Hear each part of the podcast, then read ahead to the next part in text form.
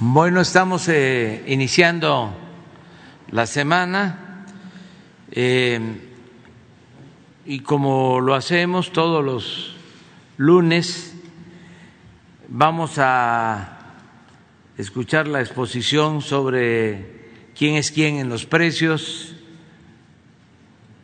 del doctor Ricardo Sheffield. Y también eh, después de ver los videos sobre las obras, van a estar aquí los eh, candidatos a dirigir el sindicato petrolero.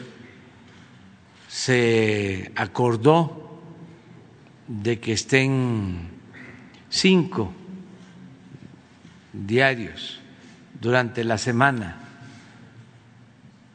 porque ese es el número de inscritos, 25.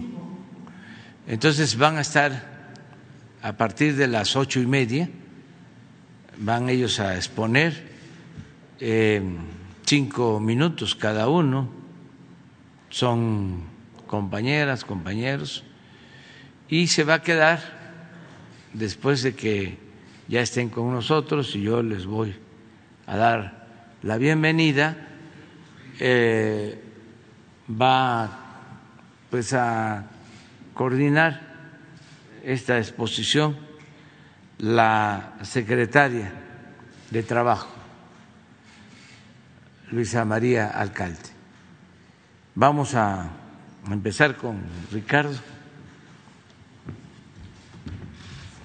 Buenos días, señor presidente. Muy buenos días a todas y a todos ustedes. ¿Quién es quién en el precio de los combustibles? De los energéticos y tenemos primeramente el precio promedio de la gasolina regular la semana pasada en nuestro país, 20 pesos con 90 centavos, de la premium 22 pesos con 88 centavos y del diésel 22 pesos con 9 centavos. Podemos darnos cuenta que hay una fuerte presión a los precios internacionales del petróleo. Otra vez estamos en niveles muy altos. La mezcla mexicana de petróleo eh, con corte el 20 de enero, 81 dólares con 9 centavos. Se ve claramente en la gráfica la presión que está recibiendo a nivel internacional el petróleo. Ahora, ¿quién son los más económicos? En promedio la semana pasada, ExxonMobil, Rendichicas y Orsan, los más caros en promedio con un margen mayor, Redco, Lagas y Chevron, y Pemex nuevamente se está moviendo a la mitad de la, de la tabla como franquicia. ¿Quién es el más alto, con el margen más alto? En el caso de la regular, una franquicia Pemex en Pueblo Nuevo, Durango, 22 pesos con 74 centavos por litro, un margen de 3 pesos 30 centavos con un margen de 20 centavos en comparación de franquicia Pemex en Canacín, Yucatán, con un precio al público de 19 pesos con 99 centavos, con un margen de 3 pesos 42 centavos en el caso de la Premium Combustibles BP aquí en, la ciudad, en Cancún, Benito Juárez, Quintana Roo, 24 pesos por litro, es la opción más cara con el margen más alto, comparado con un margen de 30 centavos de franquicia Pemex en Mazatlán, Sinaloa, 22 pesos con 10 centavos por litro. Y para el diésel, eh, la franquicia Pemex en Pueblo Nuevo, Durango, 23 pesos con 81 centavos por litro, con un margen de 3 pesos 49 centavos, es la opción más cara, el margen más alto, 1.58, el margen más, más bajo, que es un margen bastante alto también en el caso del, del diésel, más si lo comparamos con los ejemplos que hemos estado teniendo en las últimas semanas y con el lo que es la premium y la regular. Este es de Orsán en el Carmen Campeche, un precio al público de 21 pesos con 82 centavos. Hay que revisar más a fondo el tema del margen en el diésel porque es un margen que se está subiendo bastante a última fecha como promedio en todas las regiones del país. Y vamos a ver el tema de verificaciones. Recibimos 413 eh, denuncias o quejas a través de la app de litro por litro, la atendimos a través de 240 verificaciones, dos no se dejaron verificar, esa fue Jocabral en Miguel Ausúa, Zacatecas, y eh, una gasolinera de Jorge Hernández en La Chona, en Encarnación de Díaz, eh, Jalisco, un municipio mediano que no tendría por qué tener este tipo de problemas porque es muy fácil de identificar a los, a los proveedores ahí en La Chona. Ojalá rectifique y se dejen verificar porque sin lugar a duda alguna irregularidad están cometiendo. Ahí en La Chona tómenlo muy en cuenta a este señor que no se dejó verificar para evitar hasta que sea verificado el eh, comprar combustible ahí porque hay problemas de fondo. Eh, la gasolina regular más barata, 19.33 de móvil en San Salvador el Seco, Puebla y 19.60 en Servifácil, Centro Tabasco. Las más caras, 23.98 de franquicia Pemex en Mascota, Jalisco y 22.99 de Shell en Moloacán, Veracruz. Para la Premium, las más baratas, 21 pesos con 9 centavos, Cargo Gas, Saltillo, Coahuila, esto sin tomar en cuenta el margen, y 21 pesos con 29 centavos de Servifácil en Coatzacoalcos, Veracruz. Las más caras, 26 pesos con 79 centavos de la franquicia Shell, que ya lleva tiempo sin tomar en cuenta el margen, siendo de los precios más altos en el país. Esto es en Ciudad de México y 25 pesos con 59 centavos en Aguascalientes, Aguascalientes también de Shell. Las más baratas del diésel, 20.54 de Shell en Querétaro, Querétaro y 20.79 de Smart Gas en San Pedro, Tlaquepaque, Jalisco. Las más caras, 25 pesos con 20 centavos de franquicia Pemex en Mascota, Jalisco estos llevan tiempo pasándose de rosca allá en Mascota y 24 pesos con 13 centavos de G500 en San Pedro, Mixtepec, Oaxaca. Y también continuamos revisando el tema de los servicios sanitarios. Toda esta información la pueden consultar actualizada todos los días a través de la app de litro por litro que se descarga de manera gratuita en ambos sistemas Android e iOS. Y ahora nos vamos al gas LP. Si vemos, también hay una fuerte presión en los precios internacionales del gas. En esta línea azul estamos convirtiendo, como parte de este ejercicio, el precio internacional en dólares a pesos y convirtiéndolo a kilos y a litros para poderlo entender de manera sencilla en el mercado mexicano. Y si hacemos un corte el día 19 de enero, el precio internacional del gas LP por kilo fue de 26 pesos con 45 centavos. Ese mismo día, el precio promedio en México de las 145 regiones fue de 22 pesos con 28 centavos.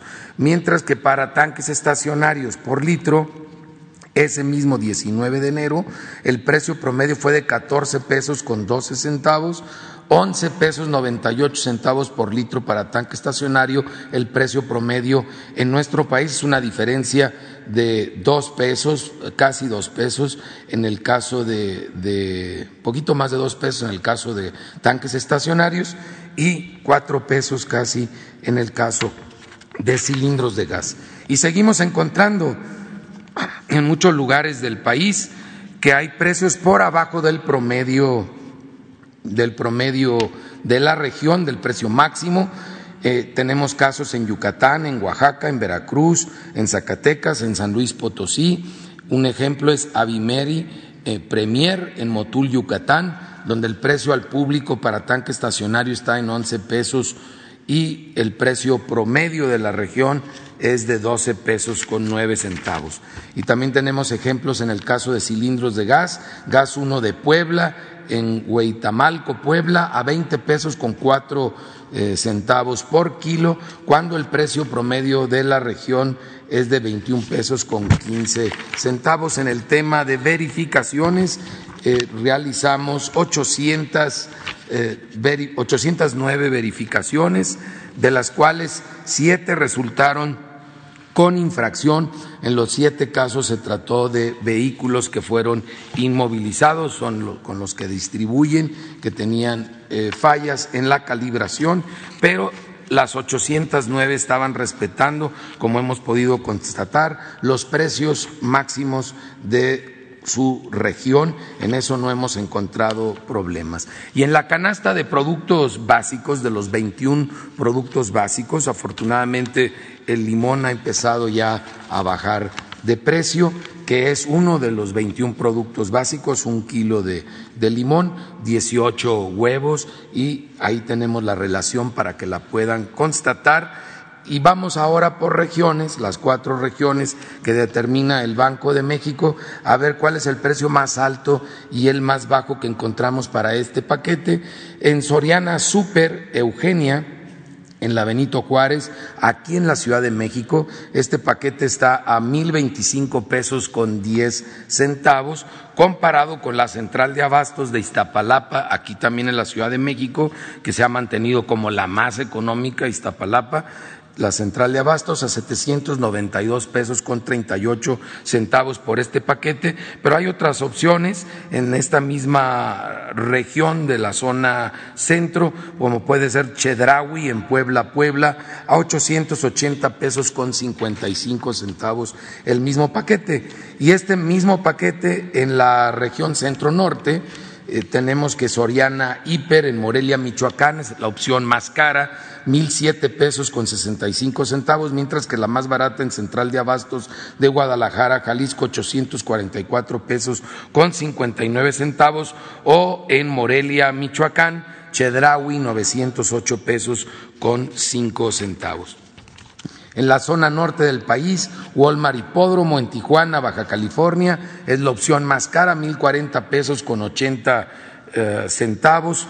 Por ejemplo, en Hermosillo, Sonora, la opción más cara es de Soriana Hiper, mil treinta y ocho pesos con cinco centavos, mientras que las más económicas, Central de Abastos de Monterrey, Nuevo León, que también se ha mantenido muy competitivos sus precios, ochocientos once pesos con cincuenta centavos, o otra opción es Casaley en Coahuila, en Saltillo a 865 pesos con 25 centavos. Por último, en la región sur-sureste, una opción cara, Soriana Super en Villahermosa, centro Tabasco, 995 pesos con 60 centavos el paquete de 21 productos, comparado con la central de Abastos, también de Villahermosa, Tabasco, 818 pesos, mientras que Walmart en Mérida, Yucatán, 914 pesos. Ustedes pueden ver que es una región en la que están más bajo en general los precios de este paquete de 21 productos, además de que una fuerte competencia, porque no hay mucha diferencia entre los precios bajos y, altos, eh, por lo menos no tan significativa como en otras regiones del país. Muchas gracias. Bueno, pues vamos con los videos, si les parece. La Secretaría de la Defensa Nacional informa los avances en la construcción del Aeropuerto Internacional Felipe Ángeles al 24 de enero de 2022. En la torre de control y servicios de extinción de incendios, se continúa con el equipamiento de consolas de controladores en la cabina de control y de mobiliario en edificios administrativos. Además, se realiza la instalación de equipos para el sistema del simulador Torre 360 grados. En el estacionamiento y terminal intermodal de transporte terrestre, se lleva a cabo la colocación de topes y vialetas en los cajones de estacionamiento, el montaje de estructura metálica y aplicación de pintura para mezanines de la terminal de autobuses, cubierta de eje troncal, elevadores y escaleras de emergencia. En las redes hidráulicas y sanitarias generales, en la planta de almacenamiento de agua potable primaria, se realizan los trabajos de colocación de pasto y plantas en áreas verdes y jardineras. En la terminal de combustibles y red de distribución, se lleva a cabo el montaje de cámaras de espuma del sistema contra incendios en tanque vertical atmosférico 1, 2 y 3, además del montaje de válvulas de red interna de combustibles y habilitado de acero y cimbra en caja de aislamiento punto bajo 03. En las redes eléctricas, voz y datos, en la central de cogeneración, continúan los trabajos de acabados en edificios principales, instalación de calderas y montaje de escaleras de tanque de agua. Se continúa con el armado y pintura de tubería para instalación de gas natural. A la fecha, se han generado 145.222 empleos civiles, bajo el control, dirección y supervisión de 195 militares. Faltan 54 días de construcción, con un avance general del 88.24%. Es sábado 22 de enero y estamos en una de las subestaciones que ya está lista dentro de la refinería. Es muy importante esta instalación porque con electricidad se empiezan a hacer pruebas, arranques, si no, no podría eh, empezar una refinería. Tenemos ya parte de los equipos eléctricos que se están instalando, todos fueron de fabricación nacional, principalmente en San Luis Potosí y en el Estado de México. Va el reporte esta semana. Tal como se programó, en estos primeros meses del año se están recibiendo todos los equipos y recipientes que se licitaron desde hace 18 meses. Esta semana se recibió desde Asia el barco UHL Fortune, con más de 180 equipos y componentes, entre los que destacan intercambiadores de calor, una columna C3 splitter y dos torres fraccionadoras de diésel. Las maniobras de descarga fueron realizadas en horario diurno y nocturno, en el muelle de API de dos bocas, lo que garantiza la eficiencia en la logística de arribo de estos equipos, que suman en conjunto 1.300 toneladas y que serán montados en las plantas a cargo de la empresa Samsung. En la planta hidrotratadora de naftas se instaló un tambor de desagüe, mientras que en la planta catalítica ya se instalan equipos y bombas. En el paquete 1, a cargo de Icafluor, se finalizaron las cimentaciones superficiales de la planta combinada con lo que se tiene el 100% de las cimentaciones de los equipos mecánicos y ya se avanza en el montaje de equipos sobre las estructuras. En el paquete 4 a cargo de la empresa Techin se reporta el arribo de cableado de baja y alta tensión y se continúa con las cimentaciones para la instalación de tubería. Dentro de los trabajos de integración continúa la colocación de accesorios del rack principal, mientras que las torres de enfriamiento avanzan en el armado de estructura y montaje de láminas. En el área de almacenamiento se realizan pruebas de iluminación en domos y diques y se continúa con el trabajo de rotulación y pintura de los tanques y esferas ya terminados, así como se avanza en la integración de plantas a tanques. En el cuarto de control se instalan los soportes para la instalación eléctrica y en los edificios administrativos se acelera la etapa de detallado interior con la instalación de ductería y aplanado para recibir los muebles de oficina. En el comedor de trabajadores ya se instalaron estufas y mobiliario. En los edificios de telecomunicaciones, contra incendio y laboratorio continúa la construcción y detallado. En las 39 subestaciones eléctricas se han recibido a la fecha 79 transformadores. Para la temporada de lluvia y germinación, en el área del vivero se prepara embolsamiento para la inyección de semillas y esquejes de plantas de ornato. Tren Maya, reporte de avances 24 de enero de 2022. En el tramo 1 avanza la fabricación de durmientes en la planta instalada en el Triunfo Balancán, la cual generará 330 empleos y es de nueva generación traída desde China específicamente para el proyecto del tren Maya. Se estima que la producción máxima se alcance en el próximo mes de mayo con una producción de 1.500 durmientes por día. Los materiales como acero, grava y arena son comprados a proveedores nacionales. En el tramo 2 se lleva a cabo la canalización de poliducto para la fibra óptica en Cobén, Campeche, mientras en Pomuch se realizan trabajos de tendido y conformación del terraplén. En el tramo 3 avanza la construcción de pasos vehiculares. En Becal, Campeche, se conforma la superficie de rodamiento por donde pasarán los vehículos, mientras que en Mashcanú, Yucatán, se ejecuta la etapa de cimentación. En el tramo 4 continúa el avance de la autopista y la vía férrea. Esta semana se colocó un primer tendido de vías para la llegada y movimiento de máquinas balasteras. Se trata de las primeras pruebas de resistencia para durmientes, así como para la colocación de vías definitivas, balazo y sujeciones.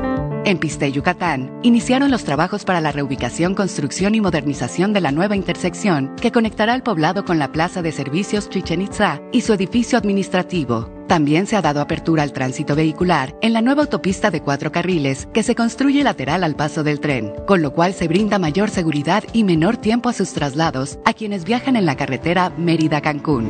En el tramo 5 inició el reconocimiento de terrenos en la zona de Bahía Príncipe. Además concluyó la entrega de rieles para el tramo 5 Sur e inició el suministro en el tramo 5 Norte.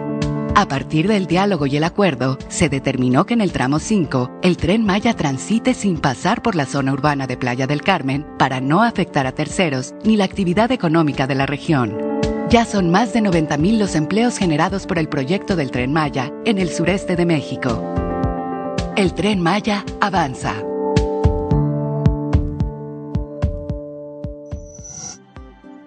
Construcción del tren interurbano México-Toluca, reporte semanal. Vía catenaria y obra electromecánica, avance 48%. Instalación de catenaria.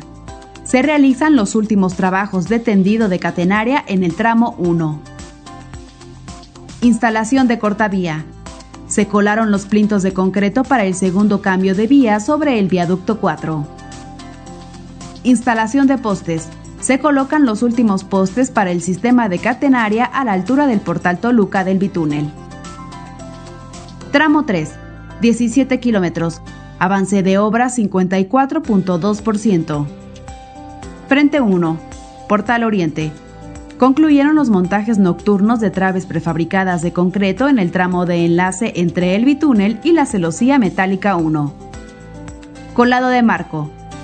Se realizó el colado dentro del primer marco de concreto que sostendrá la celosía metálica 1 para el cruce sobre el segundo cuerpo de la autopista México-Toluca.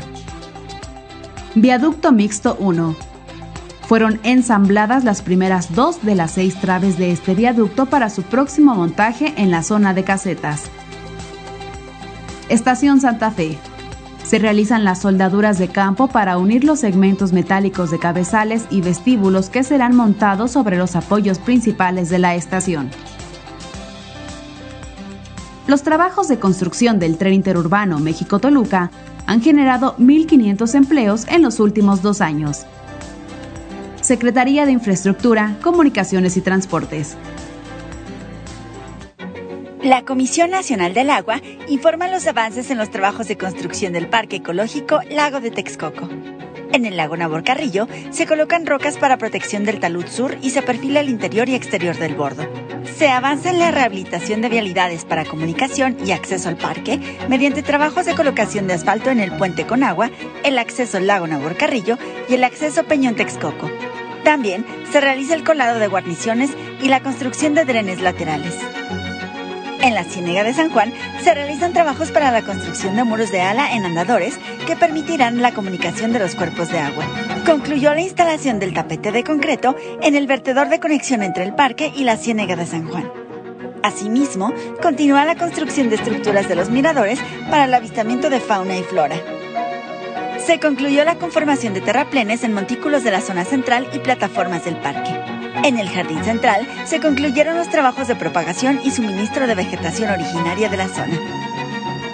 Se alcanzó una producción de 2 millones de ejemplares de distintas especies en el vivero, lo que ha permitido continuar con la reforestación en los cinco polígonos que forman parte del Parque Ecológico Lago de Texcoco.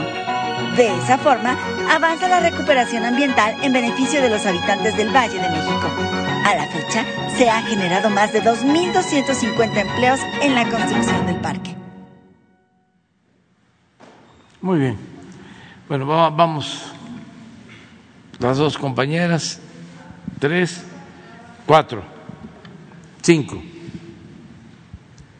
Gracias, presidente. Buenos días, eh, buenos días, eh, procurador. Shaila Rosagel, corresponsal del Grupo Gili, El Imparcial de Sonora, La Crónica de Mexicali y Frontera de Tijuana.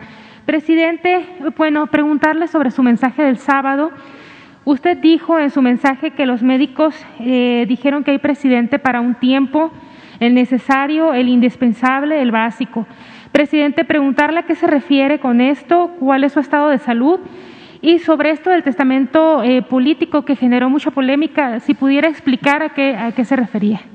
Sería mi bueno, pues eh, primero agradecerle a mucha gente que se preocupó por mi estado de salud, eh, agradecerles ahora sí que de todo corazón por su apoyo, por su solidaridad, por sus expresiones de ánimo. Y afortunadamente salieron bien las cosas ya lo expliqué en un video, creo que lo suficientemente claro. Y estoy muy bien, ya me dieron eh, licencia para aplicarme a fondo, para seguir trabajando con intensidad y llevar a cabo o consumar la transformación de la vida pública del país. En el tiempo que nos falta, desde luego, tenemos que pasar por la revocación del mandato, pero si la gente decide que continúe en la presidencia, pues voy a terminar. Vamos a concluir y vamos a cerrar un ciclo de lucha por la transformación de nuestro país y estoy seguro que vamos a entregar buenas cuentas. No tengo la menor duda de eso, de que entre todos los mexicanos estamos haciendo historia y se va a llevar a cabo o va a quedar eh, muy consolidada la cuarta transformación de la vida pública del país.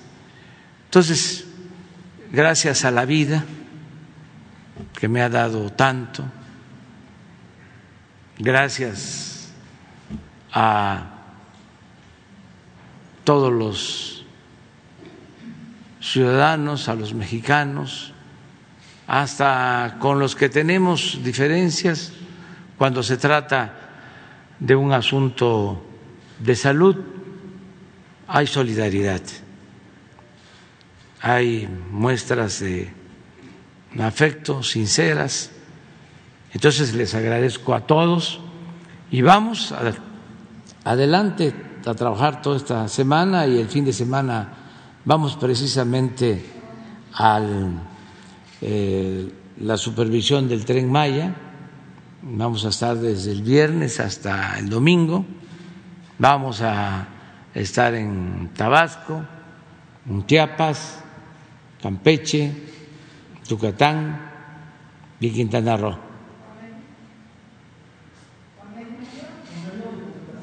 No, porque este es supervisión de los tramos, pero nos vamos a estar viendo aquí todos los días.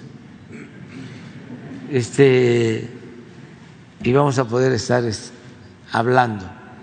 Em, acerca de lo del testamento que genera alguna inquietud, tengo la responsabilidad de actuar, pues eh, previendo todo, cualquier circunstancia, más cuando iba yo a eh, someterme a este cateterismo y tengo desde hace algún tiempo un testamento y ya siendo presidente le agregué un texto que tiene, como lo dije en el video, el propósito de que en el caso de mi fallecimiento se garantice la continuidad en el proceso de transformación y que no haya ingobernabilidad, que las cosas se den sin sobresaltos, sin afectar el desarrollo del país, garantizando siempre la estabilidad y el que se avance en el proyecto que hemos iniciado. Sería irresponsable no prever estas cosas. Somos seres humanos y tenemos que eh, estar preparados para cualquier eventualidad y no somos eh,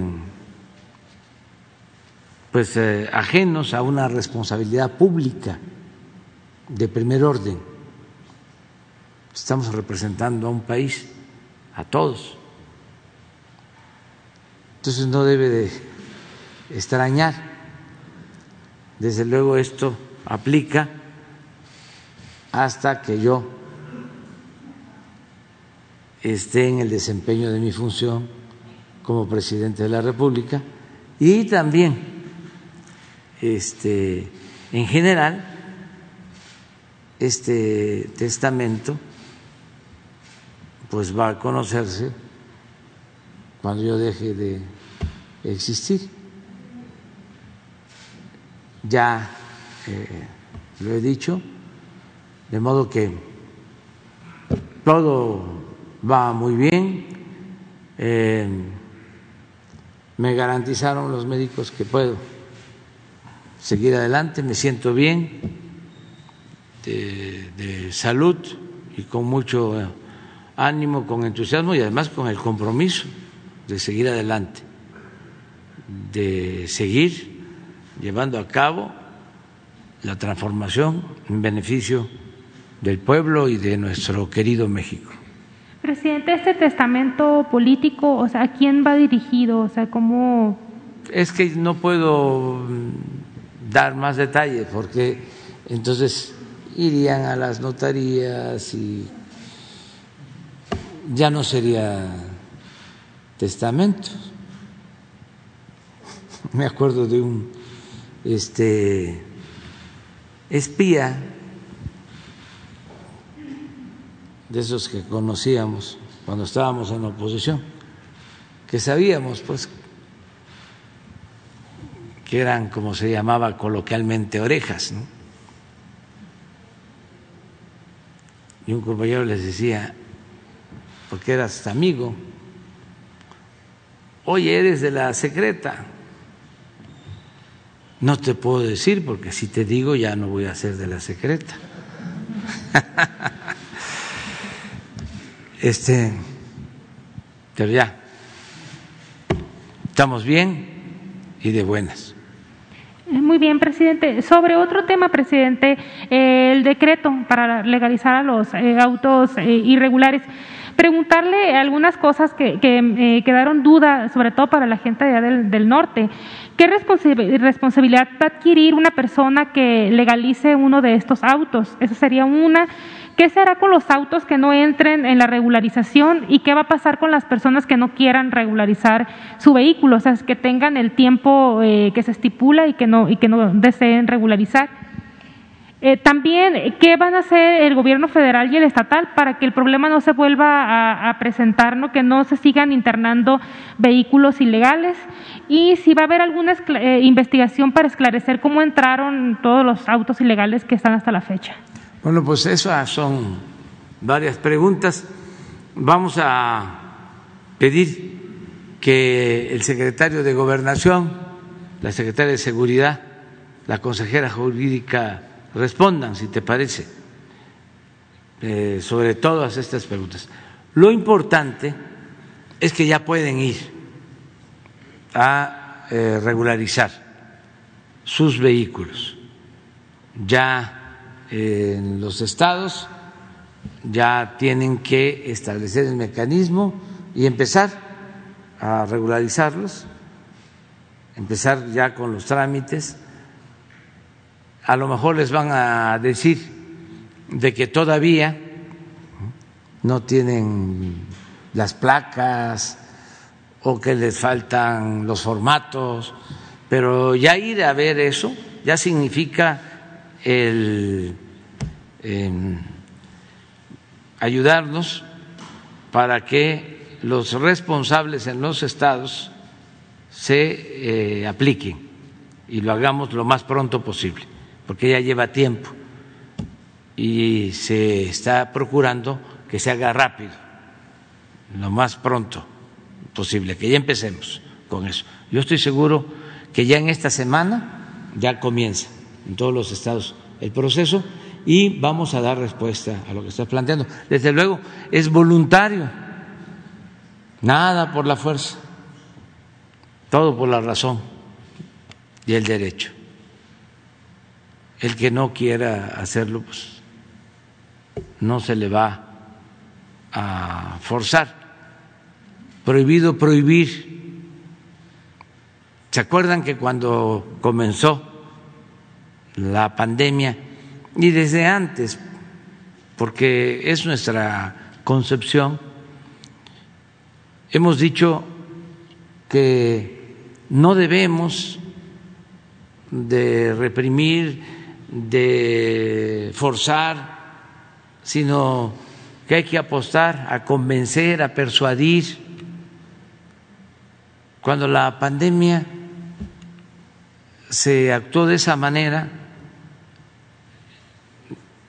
considerando que la gente actúa de manera responsable, que son mayores de edad, y así sucedió.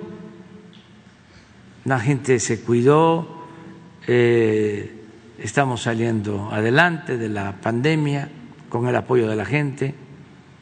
En otras partes hubo toques de queda, eh, multas, hasta arrestos. Todavía en Europa hay eh, movimientos de protesta por las medidas que se están tomando. Lo nuestro es distinto. Es más, desde que empezó la pandemia en una reunión con el grupo de los 20, del G20, los jefes de Estado, yo hice ese planteamiento que este, se respetaran las libertades de las personas, nada de imponer, sino confiar en el ciudadano, en la responsabilidad del ciudadano. Y esto nos ha funcionado bien.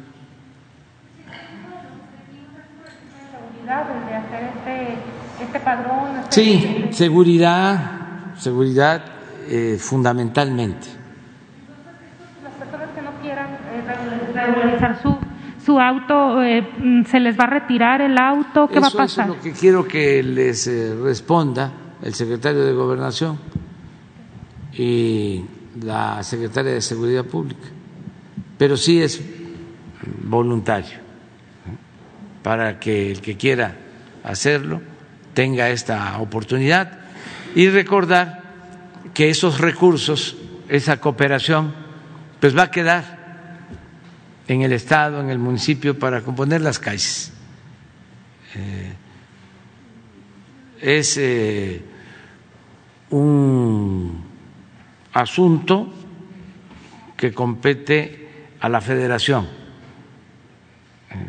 el cobro por esta regularización sin embargo, se tomó la decisión de que esos fondos queden en los estados y queden en los municipios.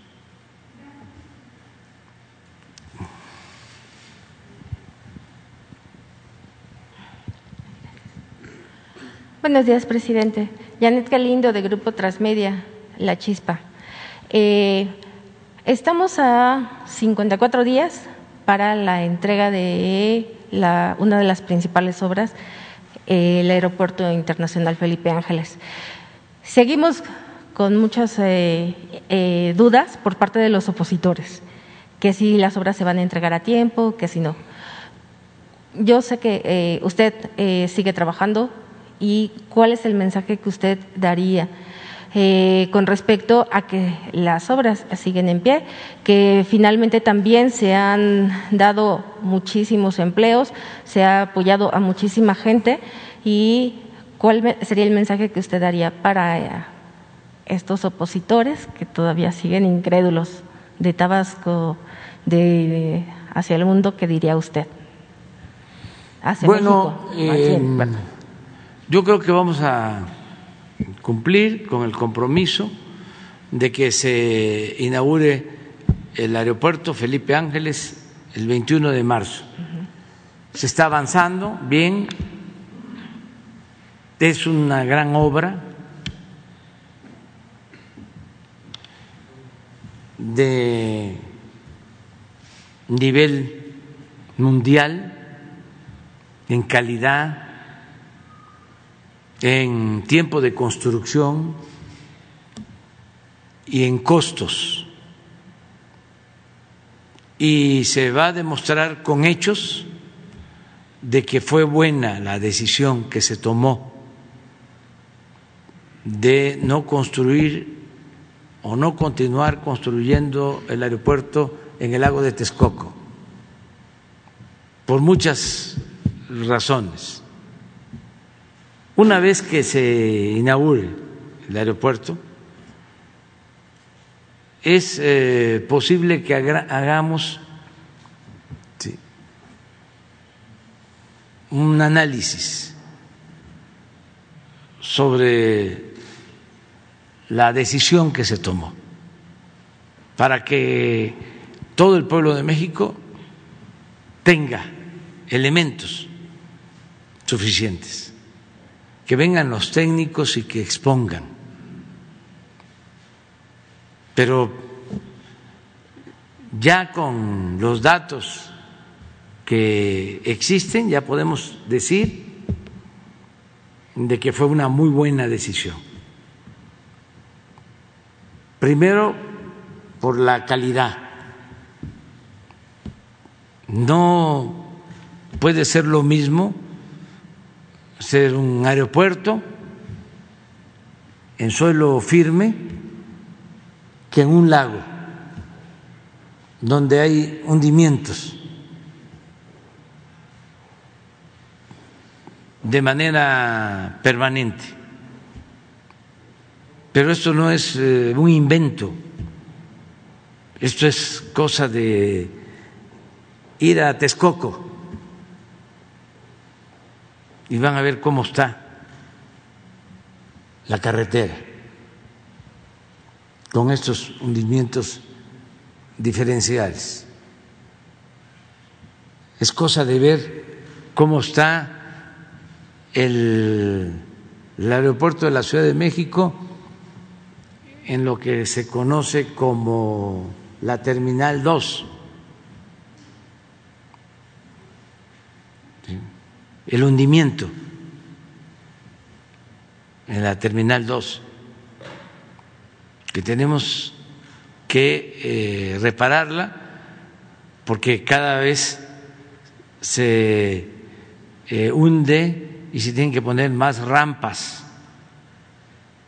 Estamos hablando de un aeropuerto que se construyó hace 12, 15 años, hace relativamente poco tiempo, porque no es suelo firme. Entonces, es eh, la calidad es un aeropuerto bien construido, eh, muy bien hecho, además muy bello. Tiene buena ingeniería y eh, es muy buena la arquitectura. Lo van a poder constatar quienes vayan al aeropuerto. Luego, el tiempo. Tres años de construcción para tres grandes pistas de más de tres kilómetros por pista de concreto, con terminal con toda una ciudad construida, nueva, con unidades habitacionales, escuelas, hospital, museos, centros deportivos.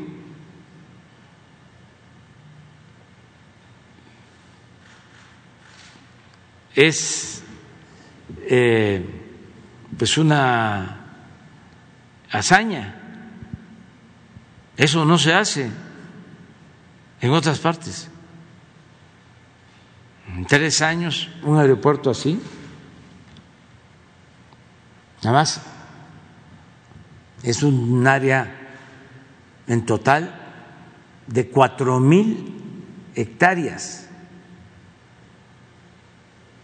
¿Saben cuánto tiene el aeropuerto actual de la Ciudad de México? 600 hectáreas. Este es un aeropuerto de cuatro mil hectáreas.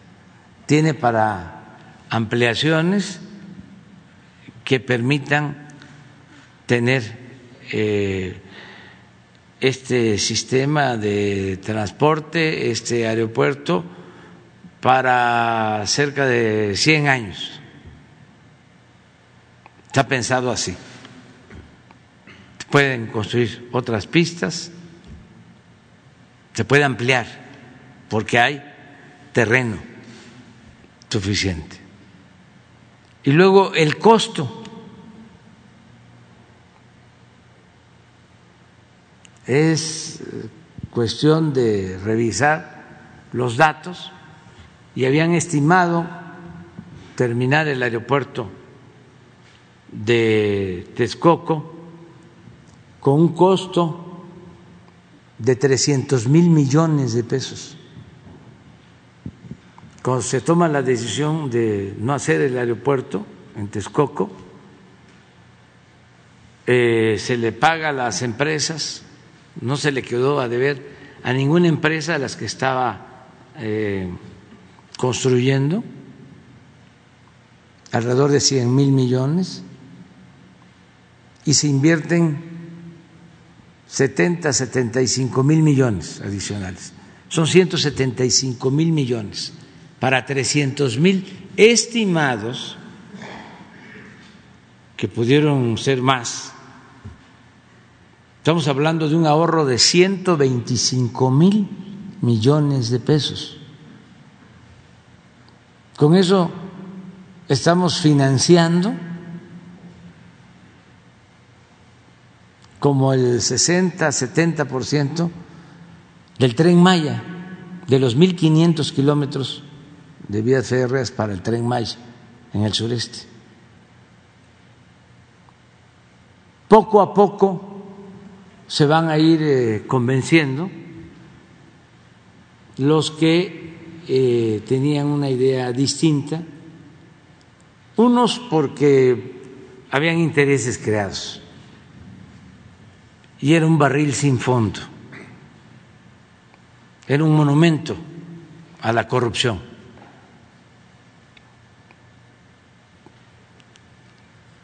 Había corrupción generalizada. De todo tipo, en la compra de materiales, en eh, el transporte del material, desde luego en la entrega de los contratos.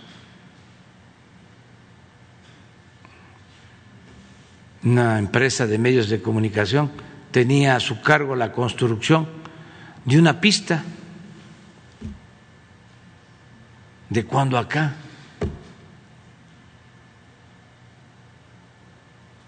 Un medio de comunicación recibe un contrato para hacer una pista de un aeropuerto. Claro que no les gustó, se molestaron, y otros porque no tienen la información suficiente. y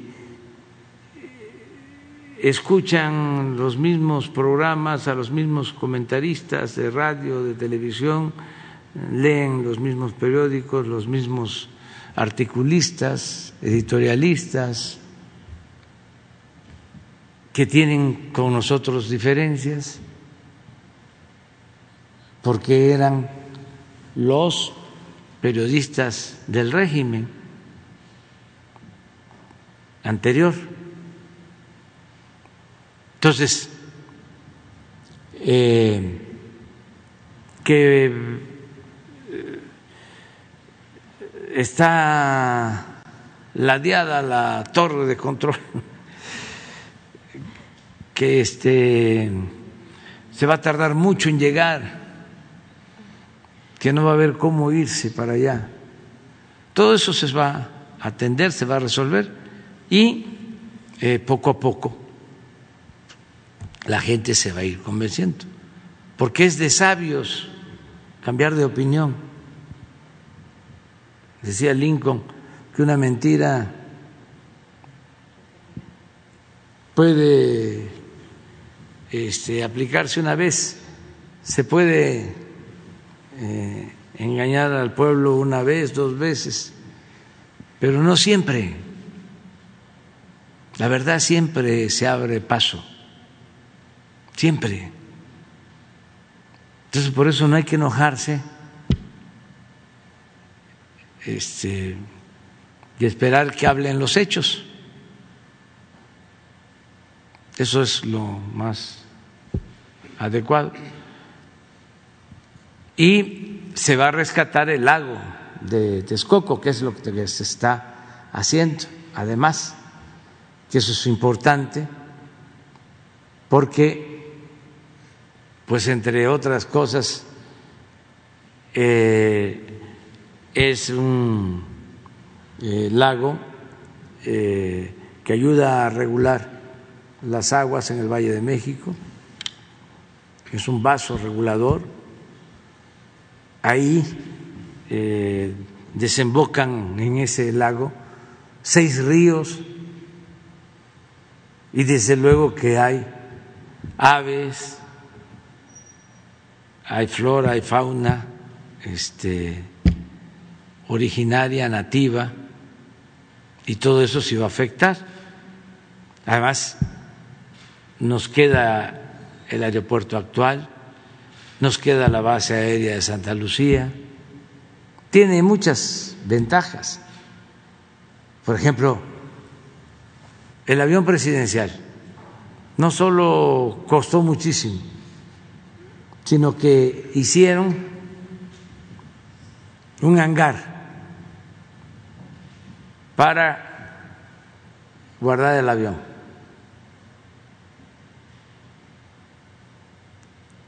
el hangar costó mil millones. Y resulta que al construirse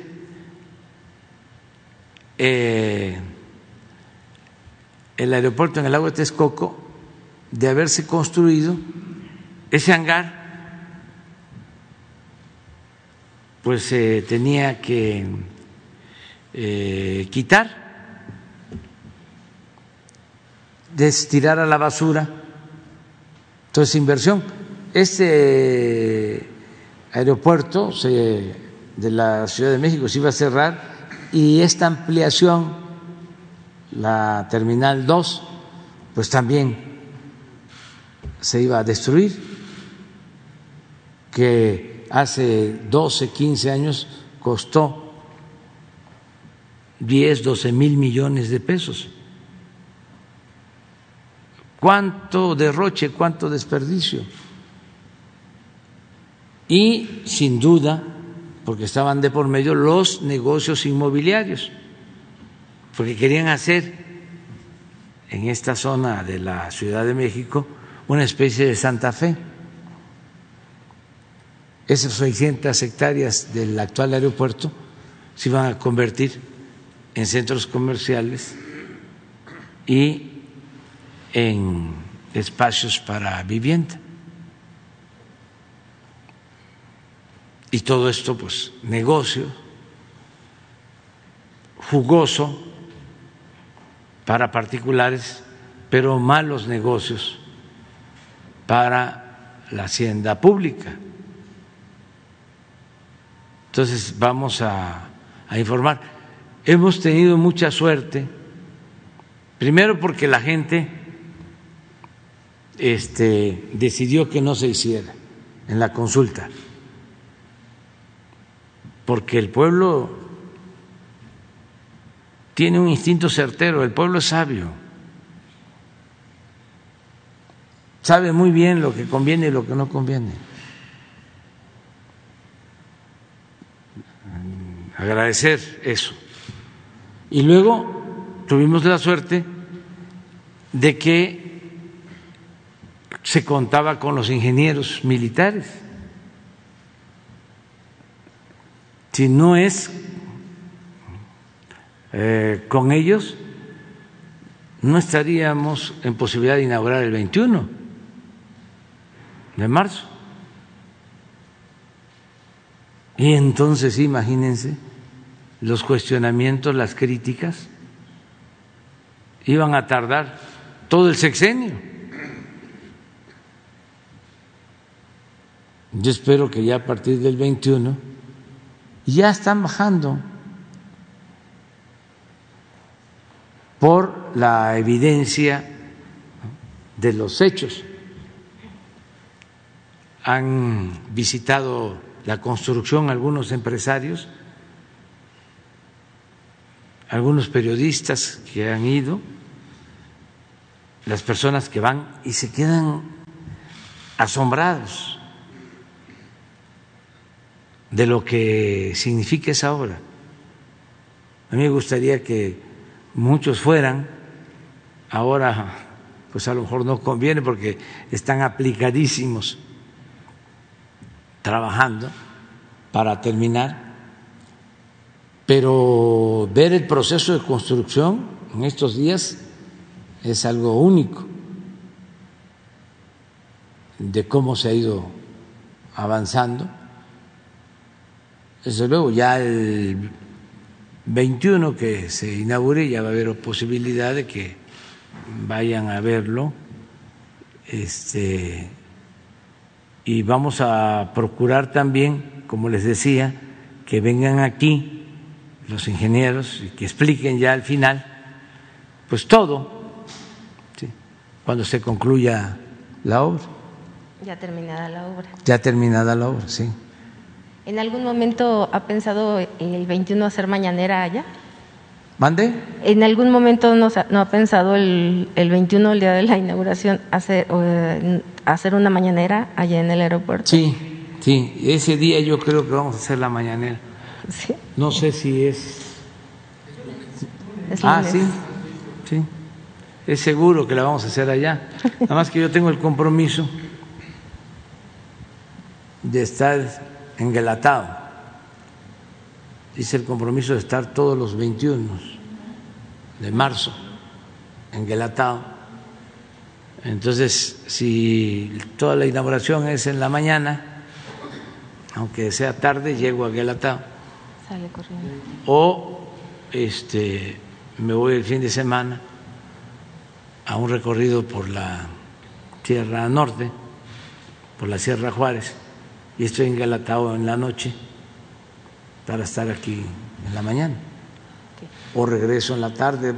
Tengo que buscar la forma para cumplir. Acomodar la agenda. Y en otro tema, señor presidente, en la Ciudad de México, eh, opositores dieron, eh, han dado uh, la autorización, bueno, se dio un aumento al agua.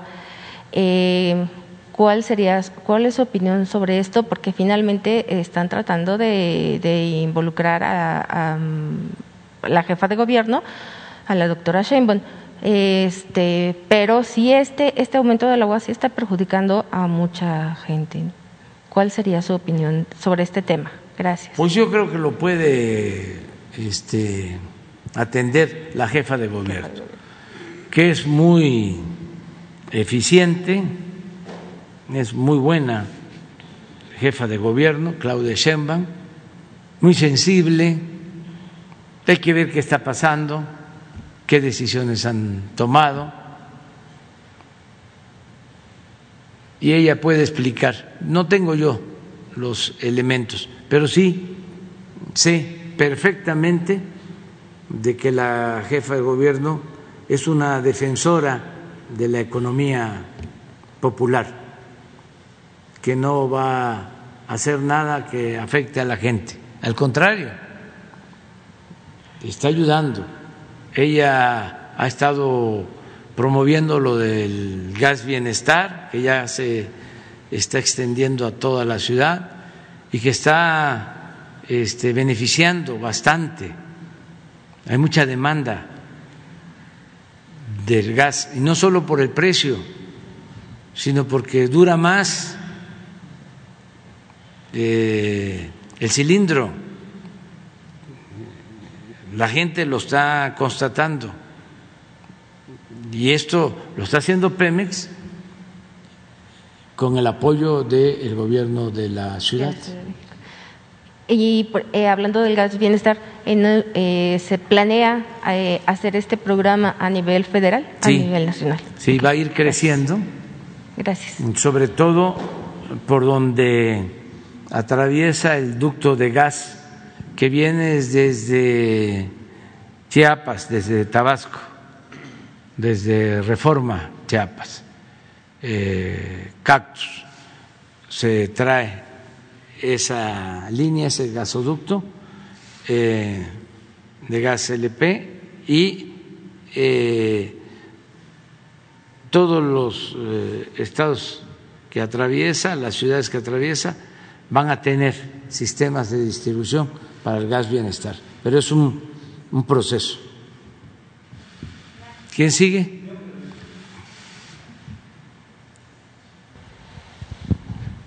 Buenos días, señor presidente. Eh, Víctor, buen día para Víctor Blogs y México Informa. Eh, presidente, se vienen dos procesos electorales eh, en nuestro país. Está muy pronto a realizarse la revocación del mandato el 10 de abril y la elección intermedia en seis eh, estados de la República.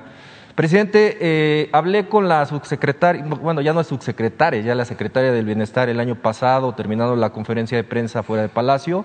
Le planteaba a la secretaria del Bienestar si habría la posibilidad de que ustedes ya tengan contemplado eh, que se viera ah, pues adelantos en los programas sociales por la circunstancia de las vedas electorales que se podrían colocar en los seis estados y bueno, pues ahorita también por la consulta ciudadana. Eh, no sé si usted ya platicó con su gabinete del bienestar sobre este tema. Sí, vamos a buscar la forma de entregar por adelantado los apoyos a adultos mayores, a personas con discapacidad, las becas, porque sí vienen, sobre todo en estos eh, estados, son seis, ¿no?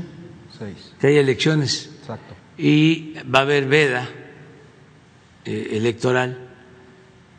Vamos a revisar la ley. La vez pasada se adelantaron los pagos y si es ahora necesario lo vamos a hacer para que le llegue el apoyo a la gente.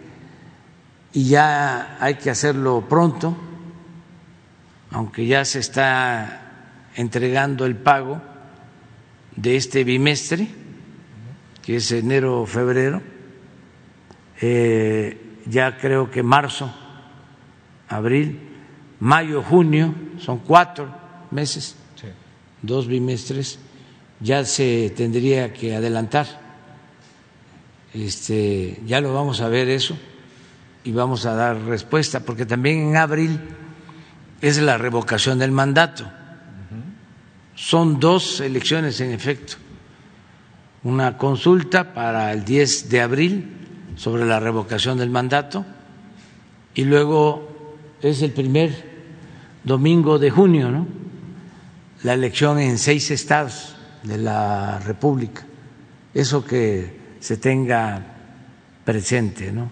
Presidente, también le, quería hacer como recordatorio porque al parecer, eh, fíjese que no hay como que la información correcta en la coordinación de, becas, en, el sentido de que, eh, como usted lo sabe y ahorita ya lo puntualizó sobre el tema de la revocación del mandato, eh, eh, en más o menos en marzo se estaría renovando la matrícula o, estarían renovando la matrícula nuevamente los estudiantes de la beca de jóvenes escribiendo el futuro.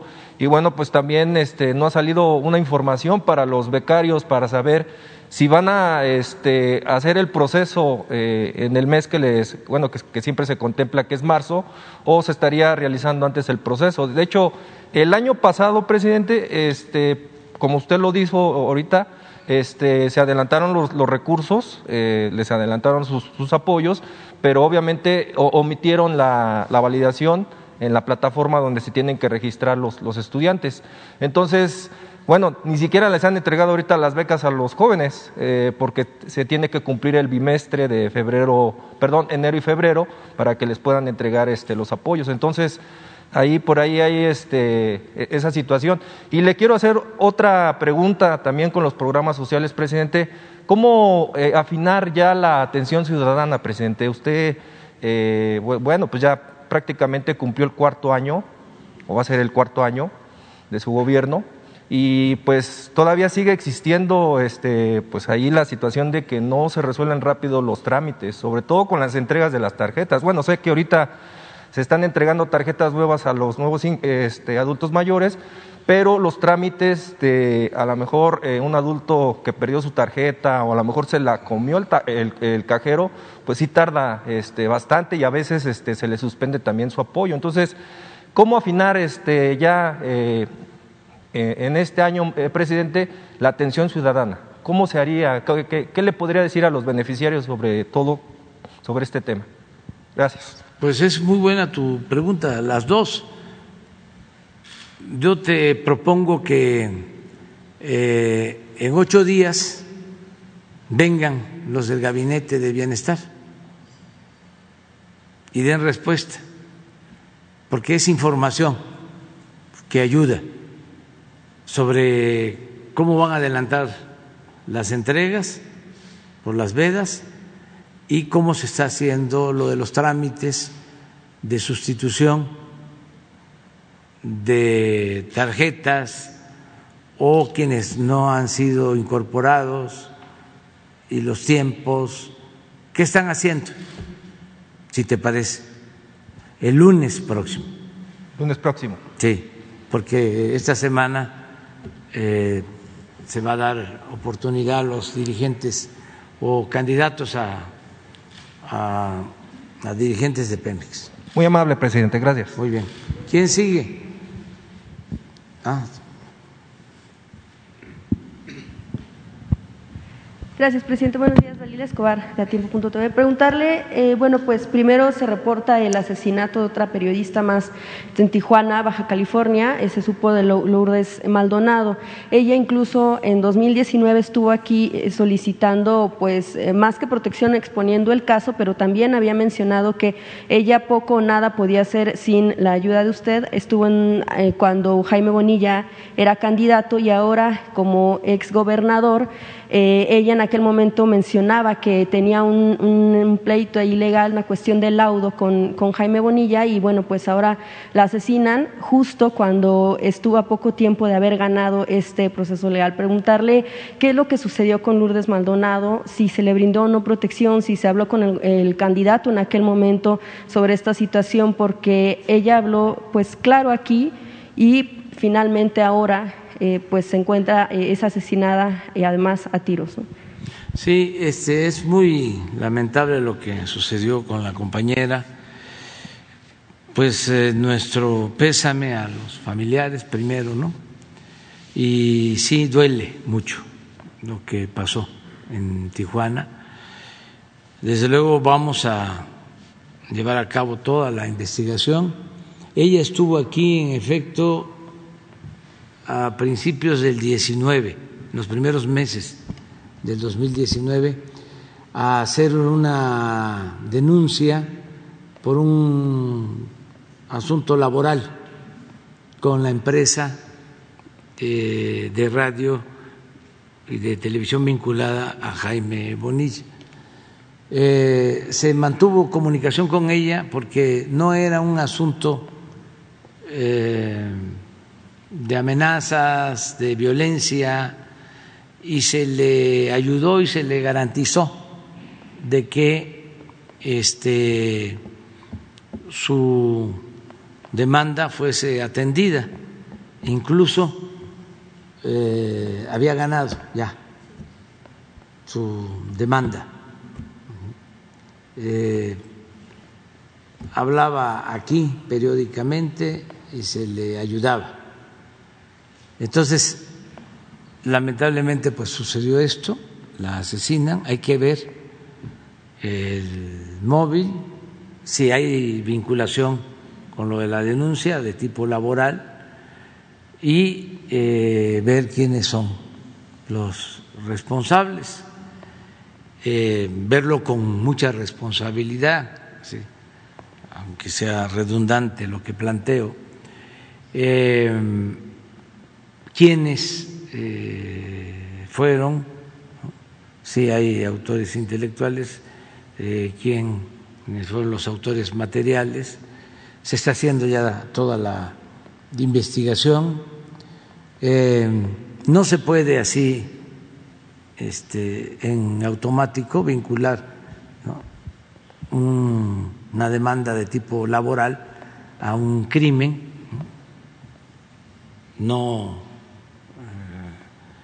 es eh, responsable adelantar ningún juicio hay que esperar y eh, ver quiénes estaban informados, este, no dejar de considerar lo político, porque siempre hay eh, confrontación, hay este, diferencias y siempre se busca perjudicar a adversarios. Entonces se tiene que hacer una investigación a fondo, se está llevando a cabo esta investigación, eh, como todas.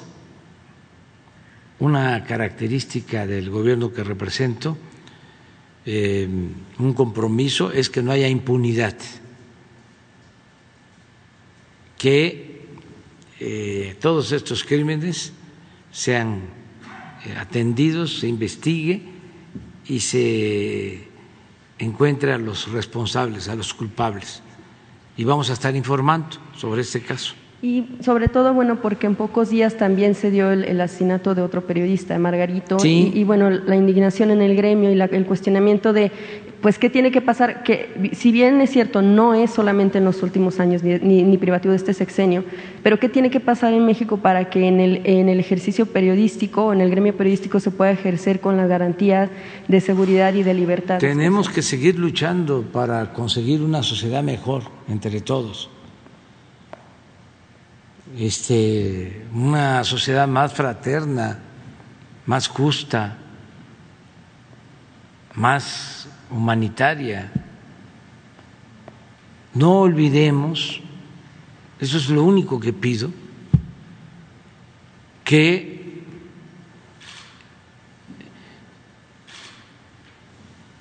veníamos de un periodo decadente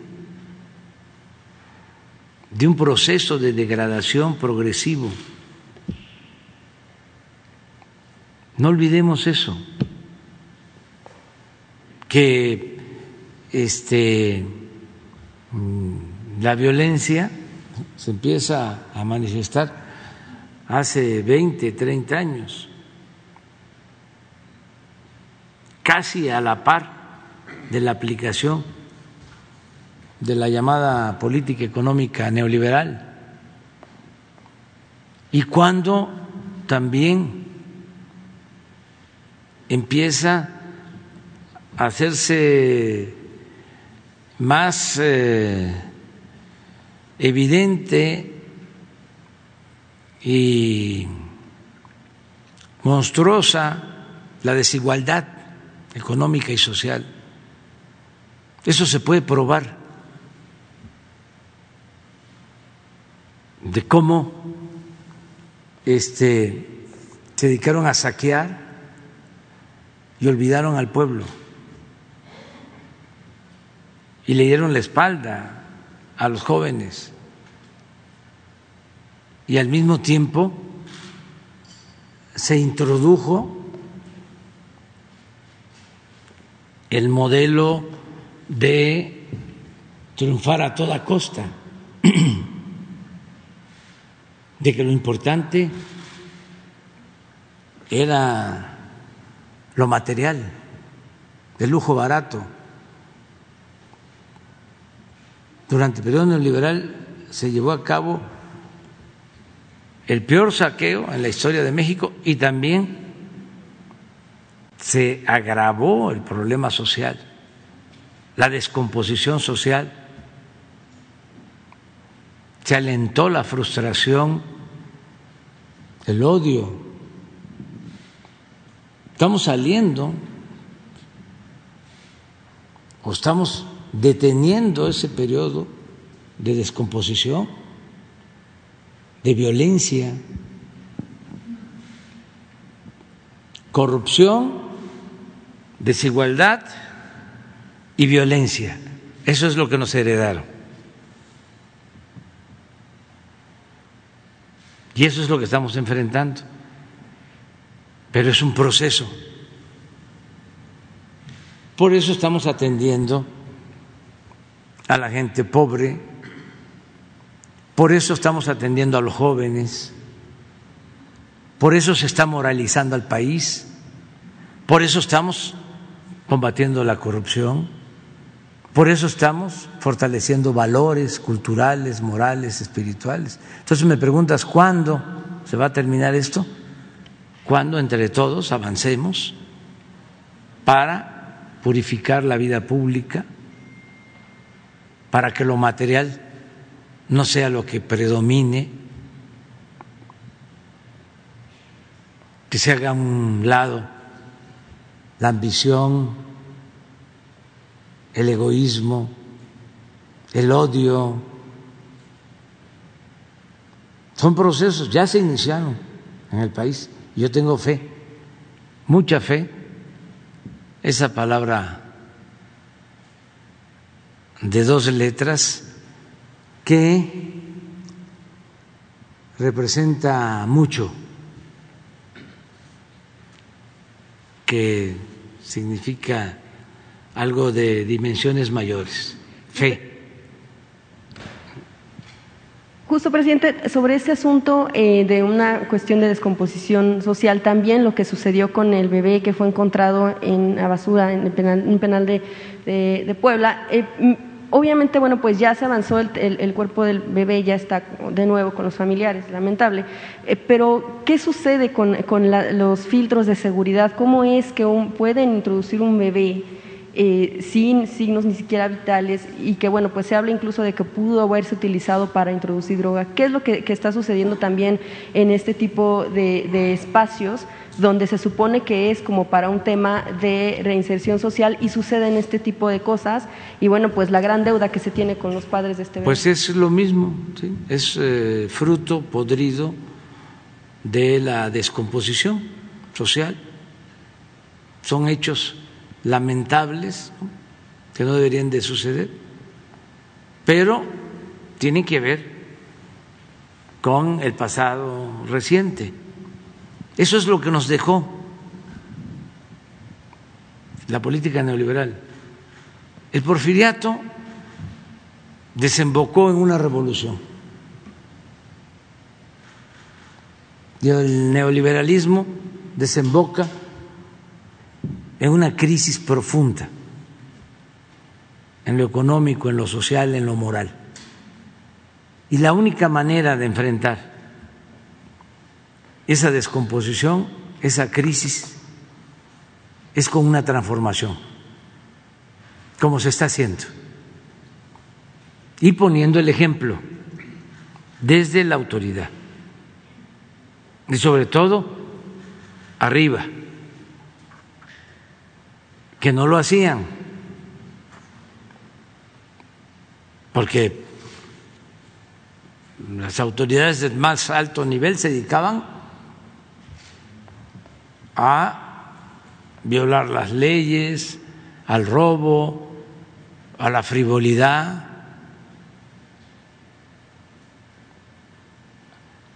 Si no este, robaban ellos de manera directa, lo permitían. Había licencia para robar, ahora no. Este, aquí está, mire, todavía, mi pañuelito blanco. Podrán decir lo que quieran, pero ya no hay los negocios de Odebrecht.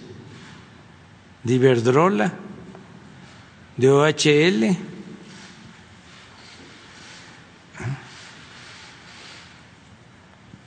Este ya no hay.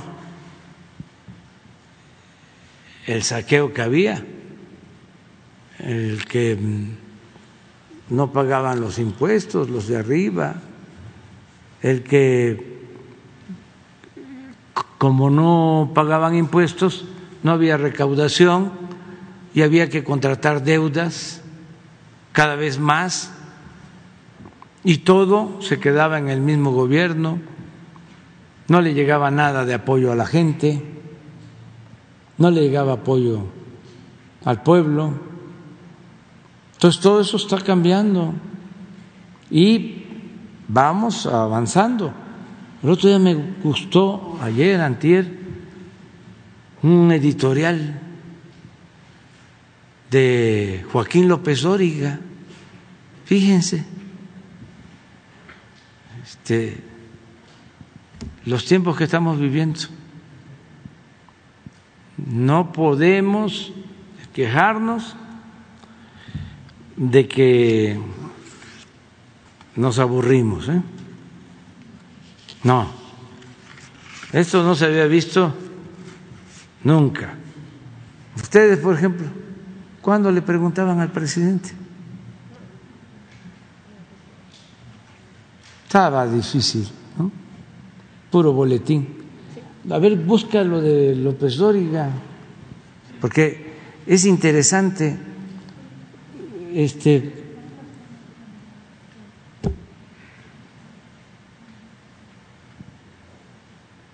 no porque ahora esté haciendo este análisis significa que ya este vamos nosotros a, exaltarlo, ¿no? Pero sí reconocemos de que hay un cambio y repito, es de sabios cambiar de opinión. A ver si lo ponen. Presidente, en lo que... Nada más vamos a ver el de López Obrador. Ah, Ahorita bueno. seguimos, sí. tenemos tiempo todavía. Faltan cinco minutos. Pero es que es interesante, son cosas que la gente en general, porque no todos tienen derecho a Internet o la posibilidad de tener Internet, y esto no se difunde en los medios, esto no, no se conoce.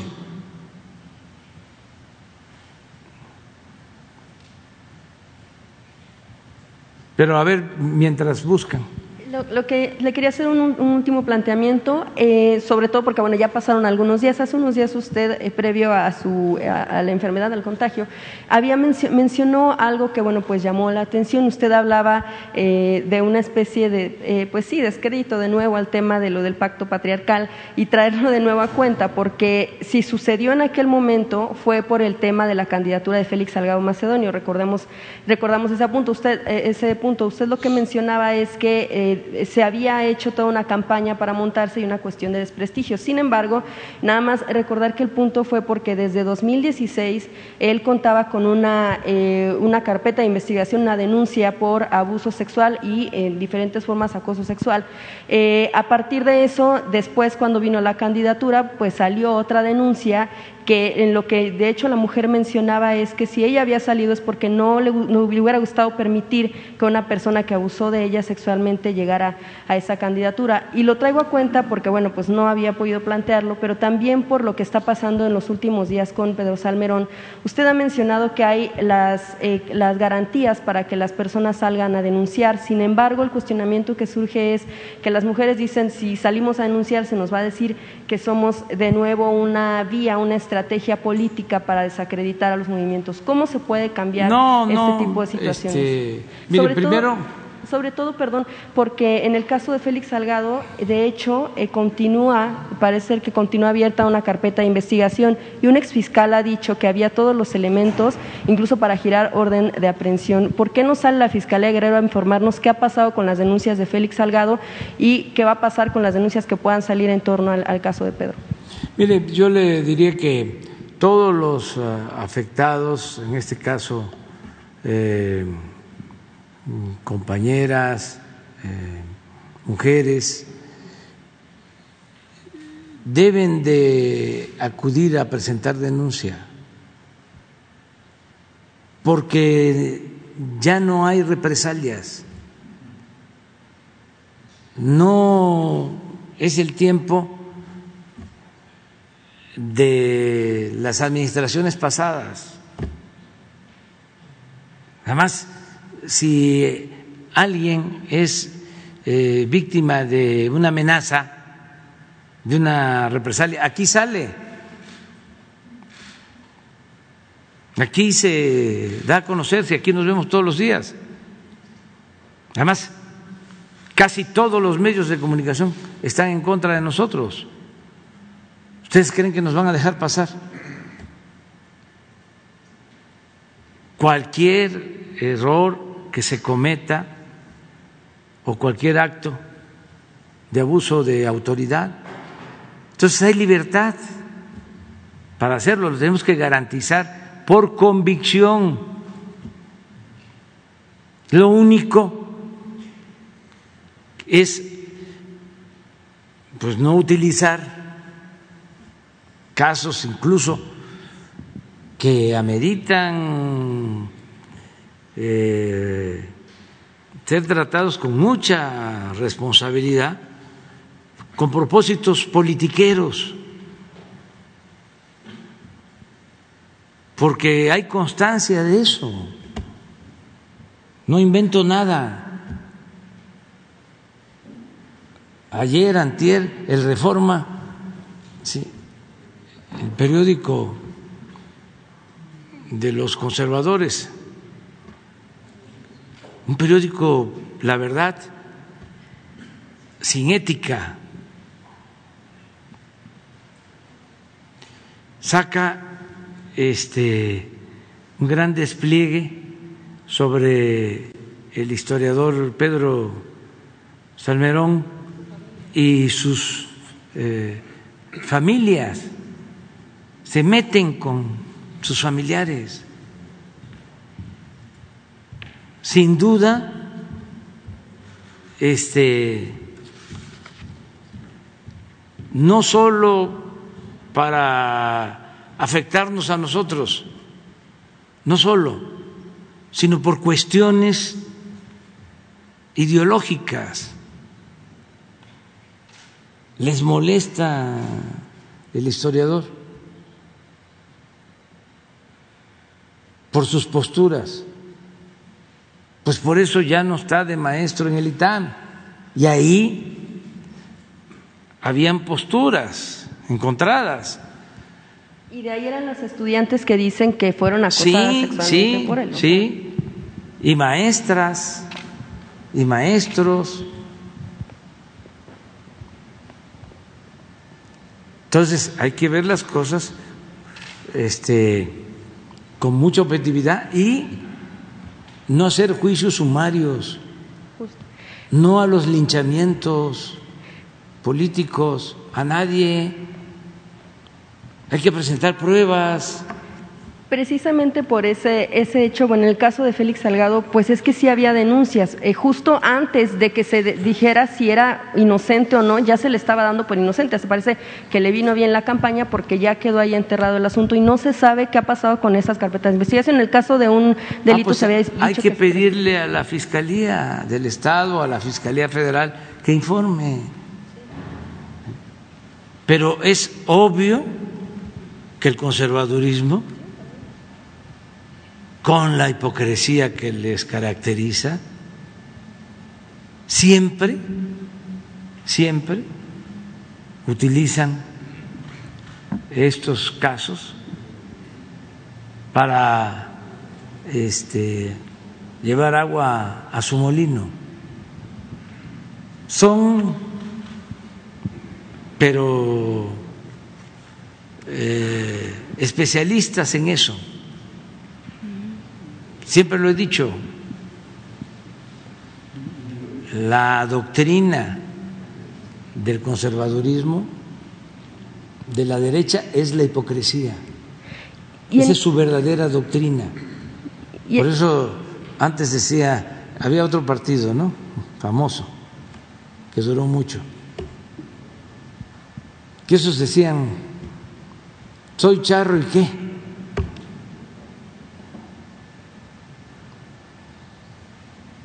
O soy corrupto y qué. Y los hipócritas, conservadores, ¿no? Siempre con la doble moral, con el doble discurso.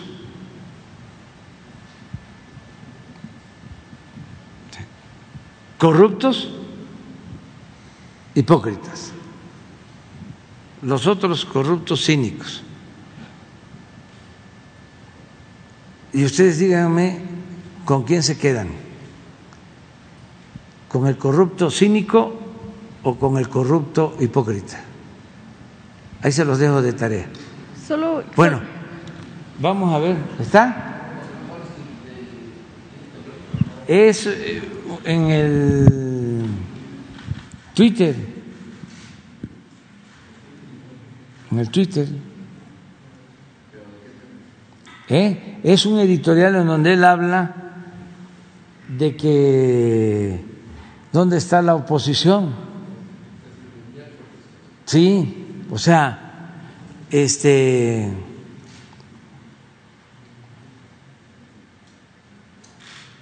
eh, es como llamándoles la atención, este avisándoles, o sea, diciéndoles este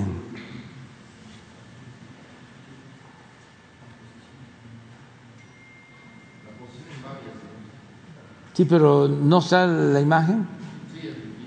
el video. sí, pues es, vale la pena. A ver, Joaquín, te escuchamos. Y la oposición, la oposición en Bavia o más allá de Bavia. Esto es lo que escribí para este miércoles 19 de enero. Hay dos factores, dos factores políticos que sostienen la fuerza del presidente López Obrador. Uno propio, su arrastre, con la fidelidad de sus seguidores, respaldada por sus programas sociales. Y otro externo, que es la ausencia de una oposición real. De lo primero, pues no hay mucho que agregar, ¿sí? El arrastre, López Obrador ganó las elecciones de 2018 con el 53% de los votos, más de 30 millones de mexicanos. Ya en la presidencia, y como electo, pues no hizo nada que no hubiera anunciado. El que diga que se engañó es que se está engañando. Repito, no hizo nada que no hubiera anunciado la cancelación del aeropuerto de Texcoco, sus obras emblemáticas, el tren Maya, la refinería de Dos Bocas, el aeropuerto Felipe Ángeles y su proyecto político, revocación de mandato, ofensiva contra el INE, incremento y extensión de sus programas sociales, entre otras acciones hoy de gobierno. Y pregunto, ¿y dónde está la oposición? Pues lo que queda de ella debe andar en algún lugar, le decía, cercano a Bavia o más allá con sus mismas limitaciones y miserias, más ocupada en atender sus proyectos personales y de grupo que los de su militancia y su rol opositor. Desde esa pequeñez, la oposición quiere ahora reivindicar el resultado de las elecciones de junio pasado en la Ciudad de México que ni ellos previeron.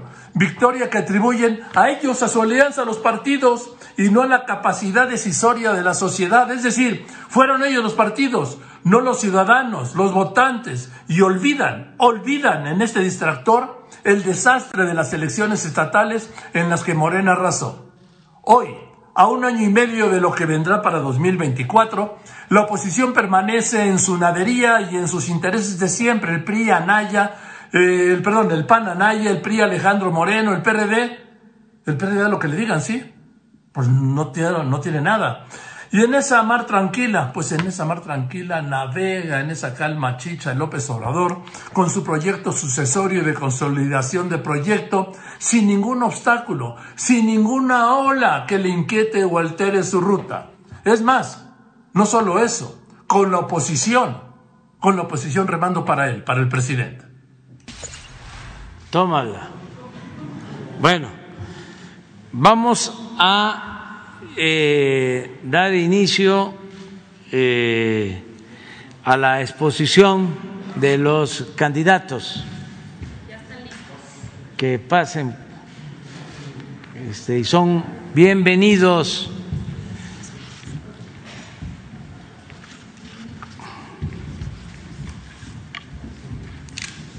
Candidatas y candidatos a dirigir el sindicato petrolero. Son bienvenidos, bienvenidas.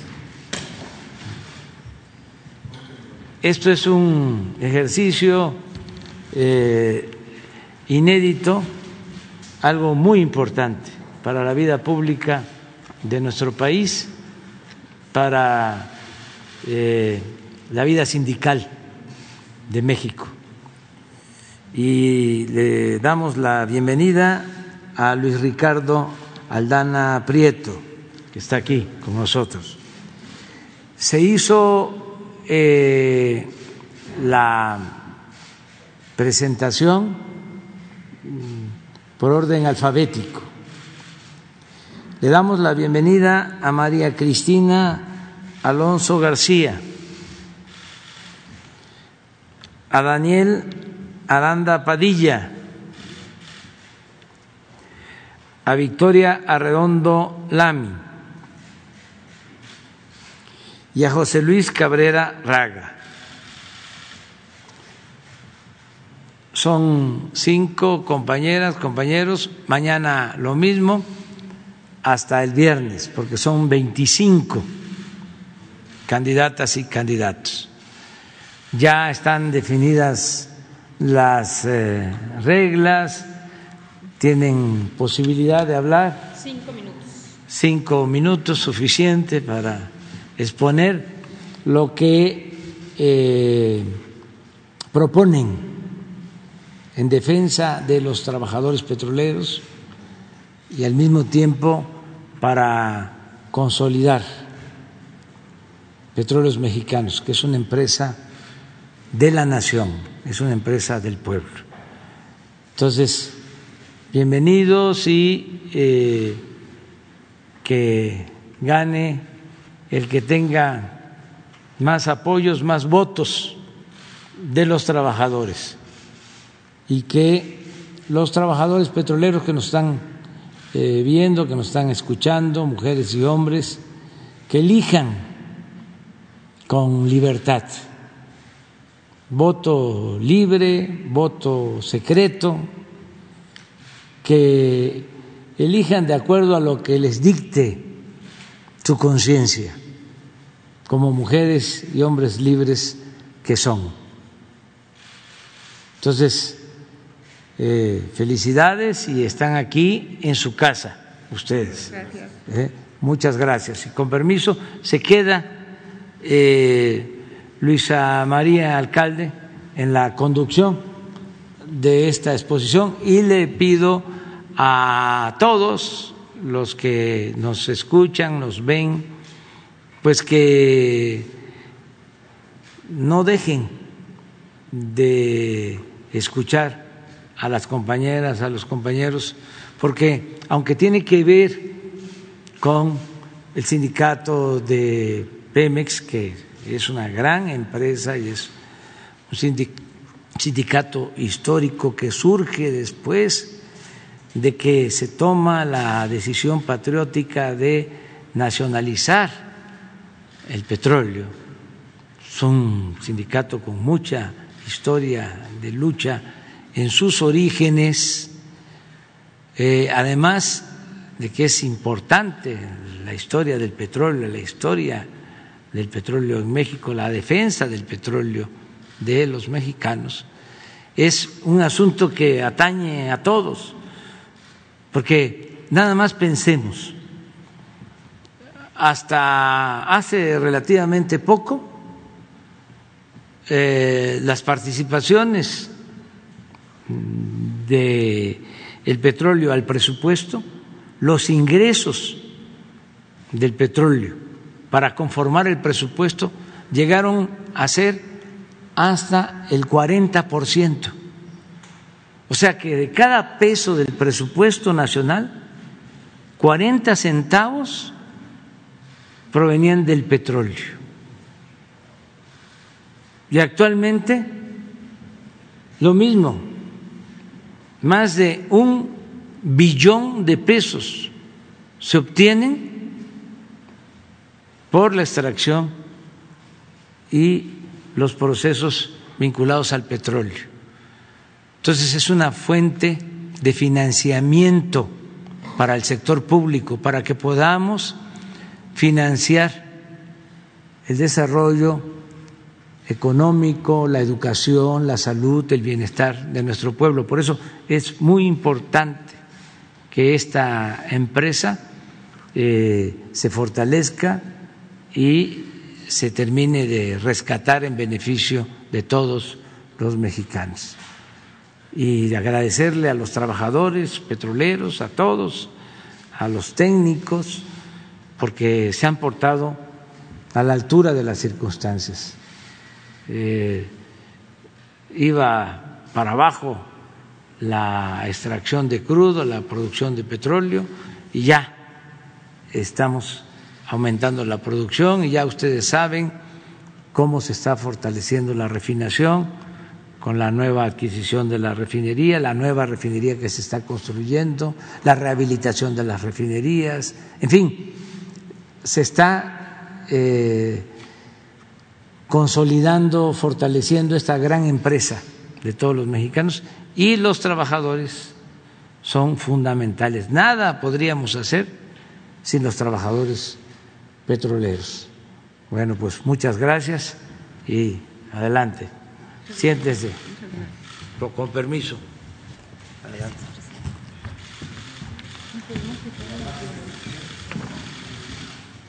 Muchísimas gracias. Eh, bienvenidos medios de comunicación a los que nos escuchan. Eh, como ya lo comentó el presidente en el proceso democrático que se está llevando a cabo en el ámbito laboral, uno de los ejes fundamentales es garantizar la libertad y la democracia sindical.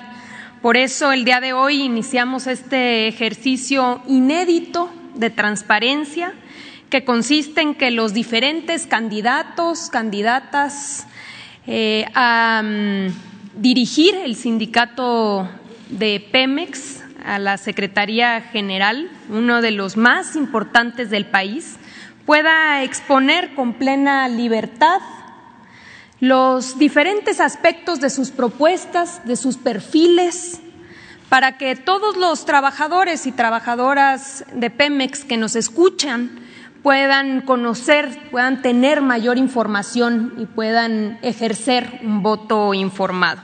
La mañanera es un espacio público que lo ven y escuchan miles de personas, así que les damos la bienvenida a los candidatos que hoy nos acompañan y también a los que nos estarán acompañando toda la semana. Son 25 mujeres y hombres eh, en esta contienda. Todos han sido invitados y estarán participando cinco cada día. Vamos a iniciar el día de hoy y vamos a concluir el viernes. Las participaciones, como ya se comentó, se harán por orden alfabético y cada uno tendrá cinco minutos para exponer. Les pedimos respetar dos reglas básicas. La primera es ceñirse al tiempo, respetar el tiempo de los compañeros y, por supuesto, también conducirse con respeto. Iniciamos, pues, con Luis Ricardo Aldana Prieto. Por favor, adelante.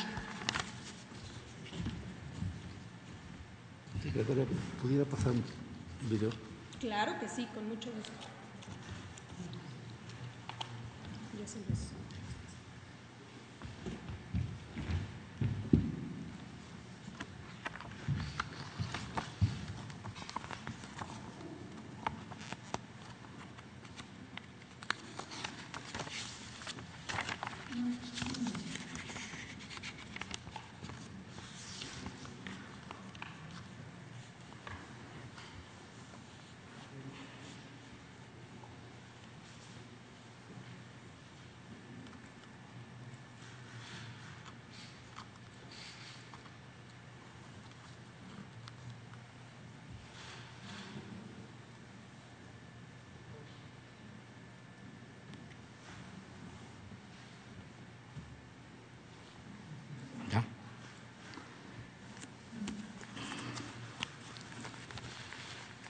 Buenos días a todas y a todos, compañeras. Hoy agradezco al señor presidente de la República la oportunidad que, que da para que podamos dar a conocer el programa de cada uno de los candidatos que participamos en esta contienda para la Secretaría General. He recorrido ya en estos días 17 secciones sindicales y de estas experiencias traigo las preocupaciones de cada una de las trabajadoras y los trabajadores que hoy reflejo en este programa de trabajo. El programa de trabajo para el 2022-24 se basa en cuatro estrategias fundamentales y doce líneas de acción. El objetivo principal es elevar la calidad de vida de los trabajadoras y trabajadores de planta, transitorios, jubilados, viudas y sus familias.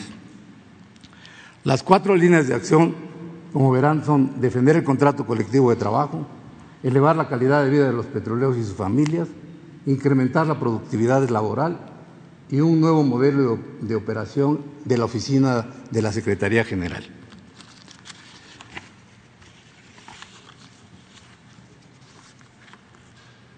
Defender el contrato colectivo de trabajo con tres líneas de acción.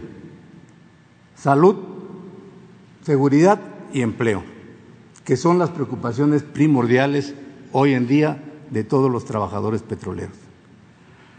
La siguiente.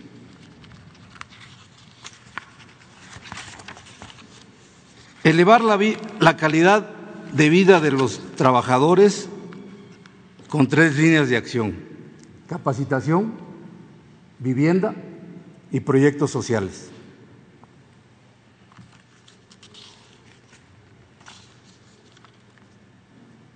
La siguiente. Incrementar la productividad laboral con dos líneas de acción. Plan de negocios de Pemex, seguridad, salud y protección al medio ambiente.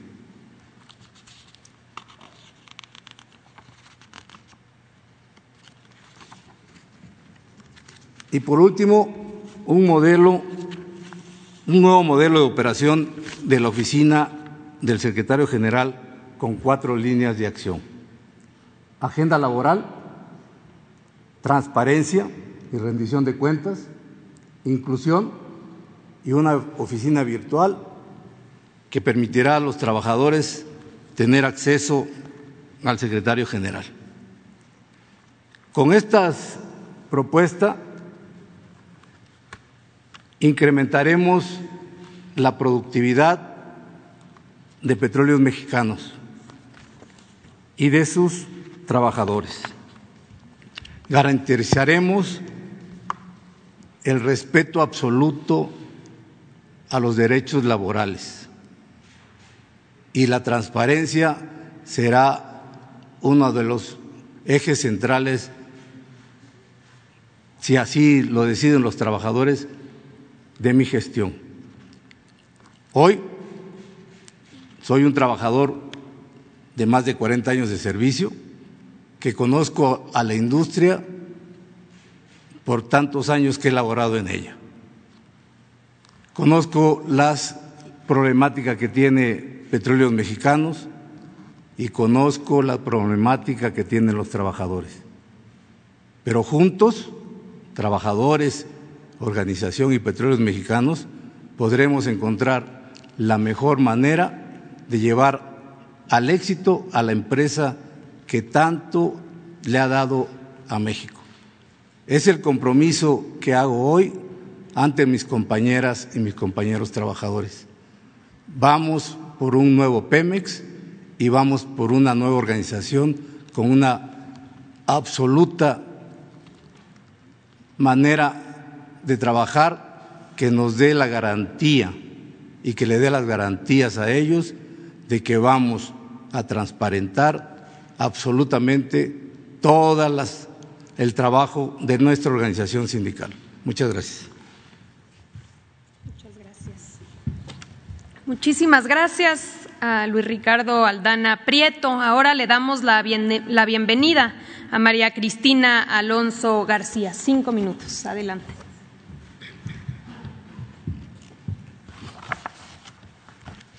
Muy buenos días al señor presidente, al pueblo de México. Muy agradecida por este espacio que nos dan para que nos conozca los petroleros, para que nos conozca el pueblo de México. Esta persona que está aquí, que no merece ni que mencione su nombre, con qué calidad moral, al igual que otros comisionados y actores políticos que abusando de la posición que ocupan, nos quieren dejar en total desventaja. A nosotros, los verdaderos trabajadores, ¿cómo se atreven a querer representarnos? Si fueron ellos quienes traicionaron a México y a los petroleros. Son unos traidores. Esos proyectos están camuflajeados para darle continuidad a la corrupción de Carlos Romero de Champs. Intentan embaucar a los trabajadores para después continuar con el sometimiento a las bases. Traidores que destruyeron el pilar principal de la Revolución Mexicana, que es nuestro petróleo. Soy María Cristina Alonso García, trabajadora de la sección 44 de Villahermosa, Tabasco, con 30 años al servicio de la empresa.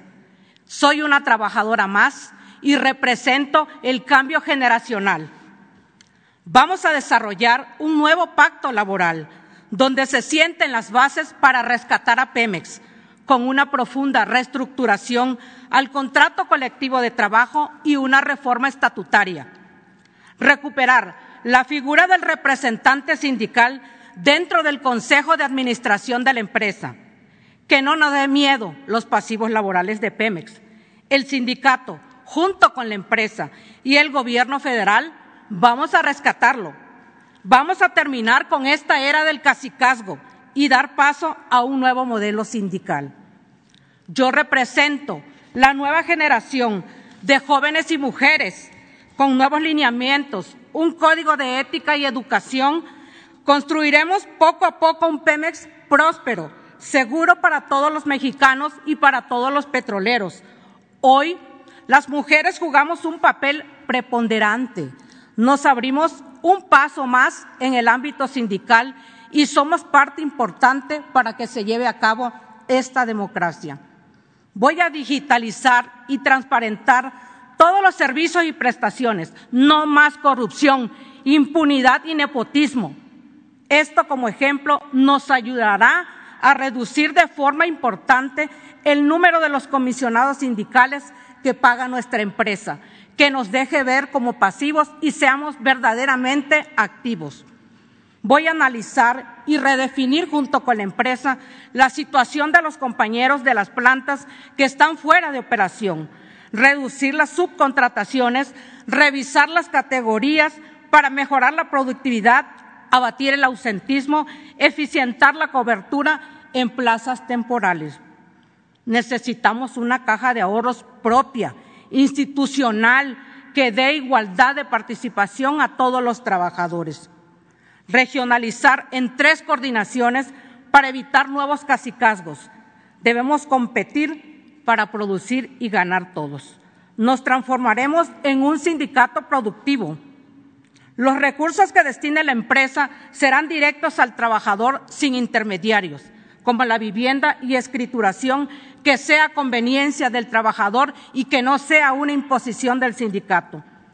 En salud, nos coordinaremos con las autoridades sanitarias para hacer más eficiente el servicio y el surtimiento de medicamentos eficaz y hacerlo crecer como nunca antes se ha hecho.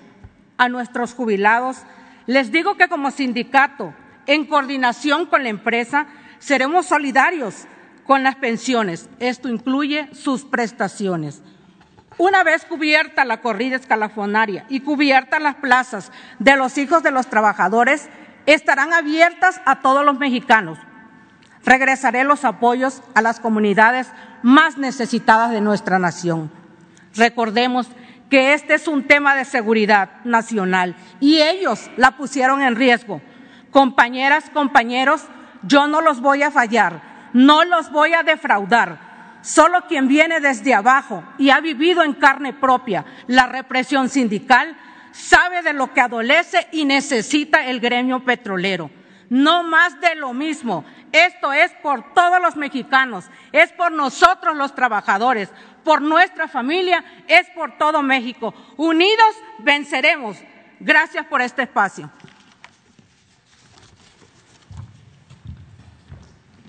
Muchísimas gracias a María Cristina Alonso García. Ahora le damos la palabra a Daniel Aranda Padilla. Adelante.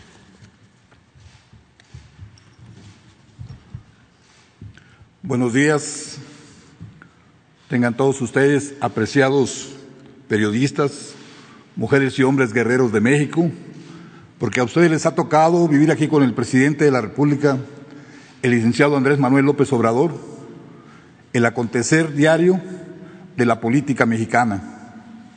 Escuché yo con mucha atención a la compañera que me antecedió y me da gusto saber que tenemos mujeres valientes en el sindicato petrolero.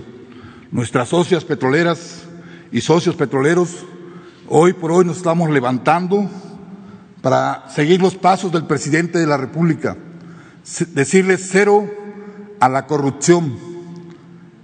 Tenemos que buscar cada día nosotros los trabajadores petroleros que haya una rendición de cuentas que verdaderamente nunca ha existido en la historia de nuestro sindicato petrolero. Yo no quiero hablar del hombre que está aquí, quiero hablar de todos los que le han antecedido y los que están hoy presentes todavía. Quizás algunos se salven. No hemos tenido un sindicato verdaderamente que sea al servicio de los agremiados. En toda mi vida sindical que yo llevo, nunca me han dado un reparto de utilidades los compañeros representantes sindicales, ni a nivel nacional ni a nivel local. Todo ha sido robo, saqueo, enriquecimiento, muchos de ellos para metérselo a la nariz, para tomarlo en, bebidas y para con mujeres. Desafortunadamente no han podido llevar los logros que verdaderamente merecen nuestros compañeros las casas que se han entregado en Ciudad del Carmen, Campeche, la mayoría de los compañeros han hecho demandas por la forma en que están mal hechas. Y les quiero decir que es vergonzoso que ahora que andaba en recorrido por la unidad, con la base, con las compañeras y compañeros socios verdaderos, veo que me invitaron a, a unas casas habitacionales particulares y es vergonzoso que nuestras casas no tenga nada que hacer al lado de ellas. Pero quiero decirles que lo más importante de ello, es en nuestro contrato colectivo de trabajo que está en vigor y nuestros estatutos fueron cambiados en su articulado, en sus contextos y en, sus numerales, en prejuicio de la gran familia petrolera. Esto duele porque le pega al bolsillo, porque le pega a la salud, porque le pega a la economía y a todo lo que podemos decir que sirve para el beneficio de las amas de casa, de nuestras esposas, de nuestros hijos en el aspecto educativo. Pero ellos viven en suntuosas casas, en casas con yates, con hasta con aviones o helicópteros para transportar de un lugar a otro ellos. Desafortunadamente no han tenido corazón, han sido hombres sin, con mucha maldad, con mucho deseo de enriquecimiento ilícito. Yo no quiero decirles algo mucho más, pero hoy en la mañana recibí, a las 2.30 de la mañana, recibí lo que el licenciado Pablo, el de, la unidad fiscal de financiera, donde decía que el tesorero que está aquí presente de todo el desfalco que se llevó a cabo en la, en la operación que hicieron para apoyar al PRI en aquel entonces. Señores, compañeras y compañeros petroleros de las 36 secciones petroleras, quiero decirles lo siguiente, no podemos seguir apoyando a hombres y a mujeres que han hecho lo incorrecto. Apoyemos al hombre o a la mujer que verdaderamente ustedes saben, porque tienen la inteligencia y la sabiduría de quién va a hacer las cosas correctamente. Estamos, pudiera decirles muchas cosas de las casas habitación que, que vamos a proyectar, de los beneficios que se van a tener, pero con hombres que tengan temor de Dios y sean inteligentes para apartarse de toda maldad. Traje mi, mi Biblia y aquí ante la secretaria de Trabajo y todos ustedes que son guerreros, pongo mi mano para decirles a mis compañeras y compañeros que haré las cosas bajo el temor de Dios. Aquí la pongo. Muchas gracias. Que Dios me los bendiga y que mis compañeras y compañeros sean sabios en su voto. Bendiciones. Agradecemos a Daniel Aranda Padilla. Ahora es el turno de Victoria Arredondo Lami. Adelante, cinco minutos.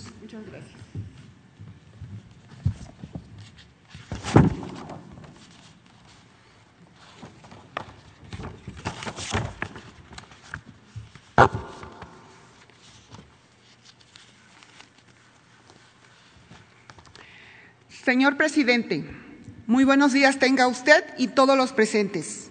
Les agradezco su apertura en otorgarnos este importante espacio. Mi nombre es Victoria Redondo Lamí, tengo 56 años, licenciada en Contaduría Pública, trabajadora de planta activa, sindicalizada, con más de 29 años de antigüedad, desempeño la categoría de auxiliar técnico A en el edificio administrativo de Pemex Petroquímica en la ciudad de Coatzacoalcos, Veracruz, pertenezco a la sección 31. Hija de trabajador y familia petrolera. Gracias a la paridad de género, las mujeres tenemos una mayor apertura para lograr las metas y objetivos que nos proponemos, ya sea siendo madre, esposa, trabajadora, profesionista, emprendedora y, ¿por qué no?, secretaria general del sindicato petrolero. La finalidad de mi participación en esta contienda petrolera es regresar a la razón de ser de los organismos sindicales, es decir, defender al trabajador y sus derechos, así como buscar el bienestar de la familia petrolera. Gremio petrolero, estamos frente a una oportunidad inédita. No la dejemos ir. No es mi afán hacer promesas inalcanzables Quiero ser realista y ofrecer lo que quiero, lo que considero que honestamente es posible. Poseo más de 30 propuestas y proyectos, los cuales en mi recorrido de campaña les haré conocer, el cual traigo aquí, que haré entrega. Pretendo resolver a través del diálogo y acciones concretas y con fundamento en los estatutos generales, el contrato colectivo y la ley federal del trabajo los problemas que nos agobian como trabajadores y que repercuten en el desempeño del desarrollo de nuestras labores cotidianas. Por ejemplo, en relación al tema de salud, como son el mantenimiento general de los hospitales y clínicas, que se encuentran en condiciones lamentables, la falta de médicos especialistas y equipo médico quirúrgico y de hospital, falta de personal sindicalizado capacitado, ambulancias en mal estado, medicamentos de control que el trabajador tiene que comprar por falta de estos. En el área administrativa, la falta de material de oficina como papelería, equipos de cómputo, copiadoras y etcétera.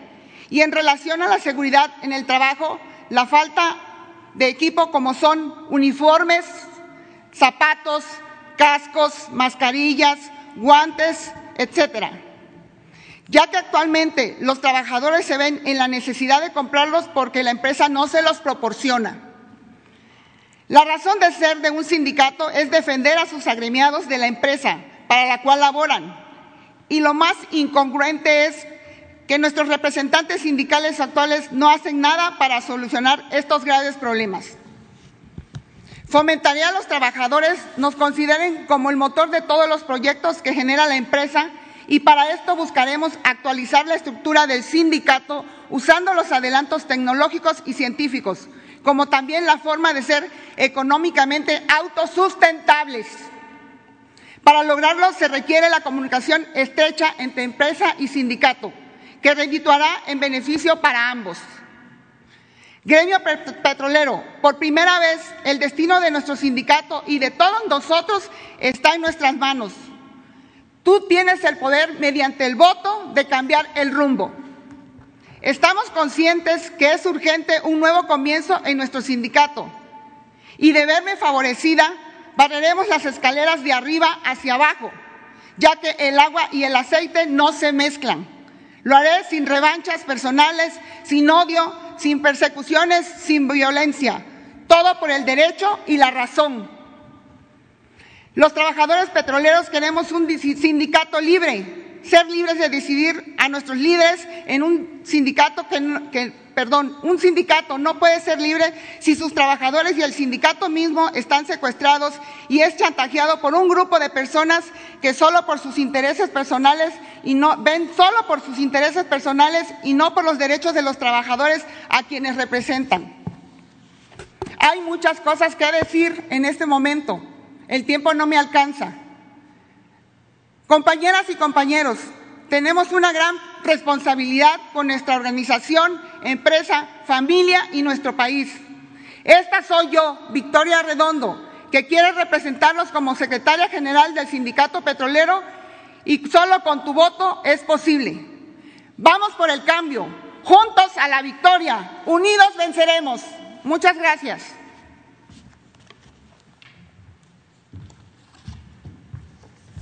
Agradecemos a Victoria Redondo y finalmente eh, le damos la palabra a José Luis Cabrera eh, Raga. Adelante, por favor.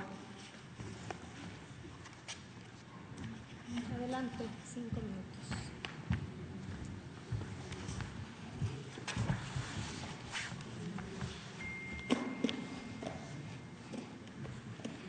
Hola. Buen día a todas y a todos bendecido inicio de semana. Feliz lunes.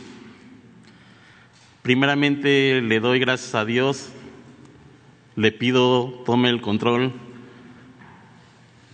de mi vida. Amén. Agradezco la invitación de nuestro presidente, el licenciado Andrés Manuel López Obrador, por esta apertura que es inédita en la democracia sindical dentro de la historia del Sindicato de Trabajadores Petroleros de la República Mexicana, en Pemex. ¿Cómo recordar la creación del Sindicato de los Trabajadores Petroleros de la República Mexicana y Pemex en los años 1935, 1936, 1937, 1938 y 1939, con la lucha del presidente Lázaro Cárdenas? Me presento mi nombre es José Luis Cabrera Raga.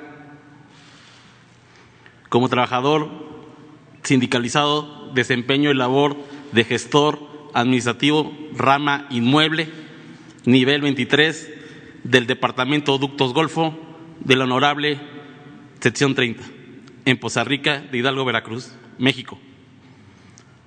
Vengo de una cuna petrolera, abuelos, padres, hermanos petroleros Inicié a la edad de 16 años como trabajador transitorio.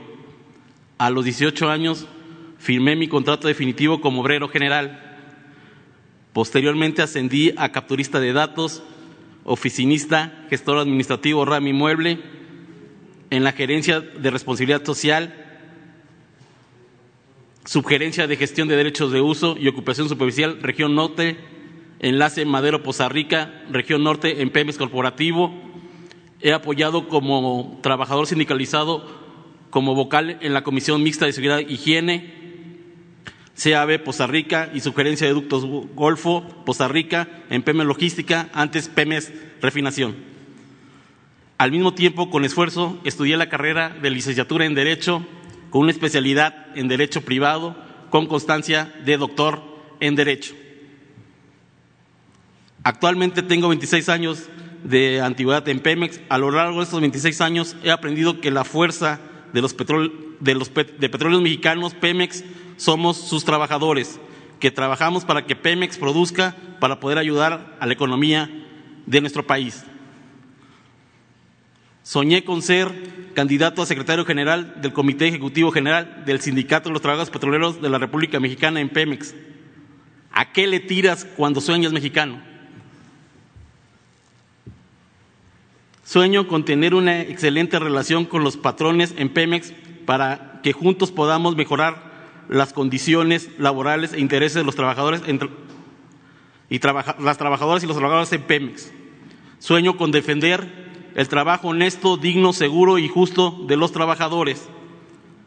Sueño con la nueva refinería Deer Park en Houston, Texas, con visa de trabajo para los trabajadores y trabajadoras en México, mexicanos en Pemex, con permuta, poder ambas ciudadanías adquirir doble nacionalidad, crear nuevas plazas con derecho preferencial a los ciudadanos mexicanos. Felicito al presidente Liceo Andrés Manuel López Obrador, al director de Pemex, ingeniero Octavio Romero Oropesa, enhorabuena. Sueño con trabajar para defender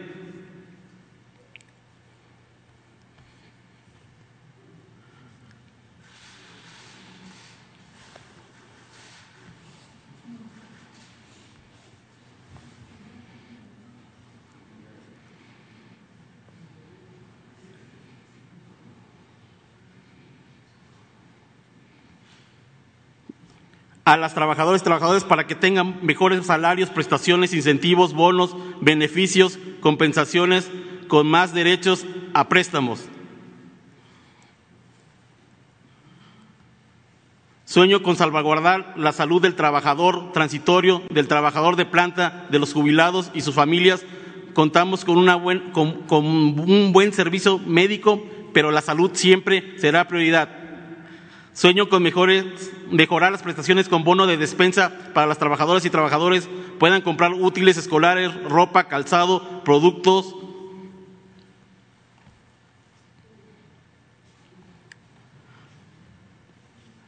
Sueño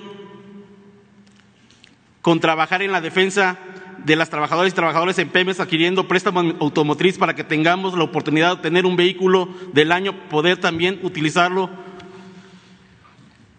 como herramienta de trabajo cada que termine de pagar, volver a solicitar el crédito. Son muchas cosas lo que yo sueño. Pero me despido diciendo que soy un ser humano que ha cometido errores, que respeta el derecho de libertad, igualdad, respeto a todos los seres del universo, cuidando el medio ambiente, recursos naturales. Estimadas, estimadas, estimados, no tengo, no tengan miedo, tomen la aplicación, emitan su voto. Juntos fortalezcamos nuestro sindicato, todos somos soberanos y merecemos respeto, merecemos un sindicato de puertas abiertas. Este es el momento de hacer historia.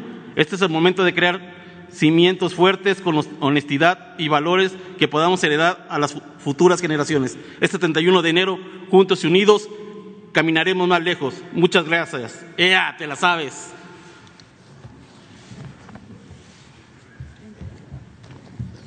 Muchísimas gracias a José Luis Cabrera y por supuesto a los cinco. No cabe duda que estamos viviendo tiempos interesantes y les reconocemos que estén aquí porque no es sencillo pararse en esta tribuna y poder eh, expresar en este breve tiempo cuáles son sus propuestas para dirigir el sindicato de Pemex, un sindicato fundamental. Así que muchas gracias por el ejercicio. Nos vemos mañana a partir de las ocho y media. Cinco compañeras y compañeros eh, nos acompañarán igualmente en este ejercicio inédito. Muchas gracias a los medios de comunicación y a todos los presentes. Hasta luego.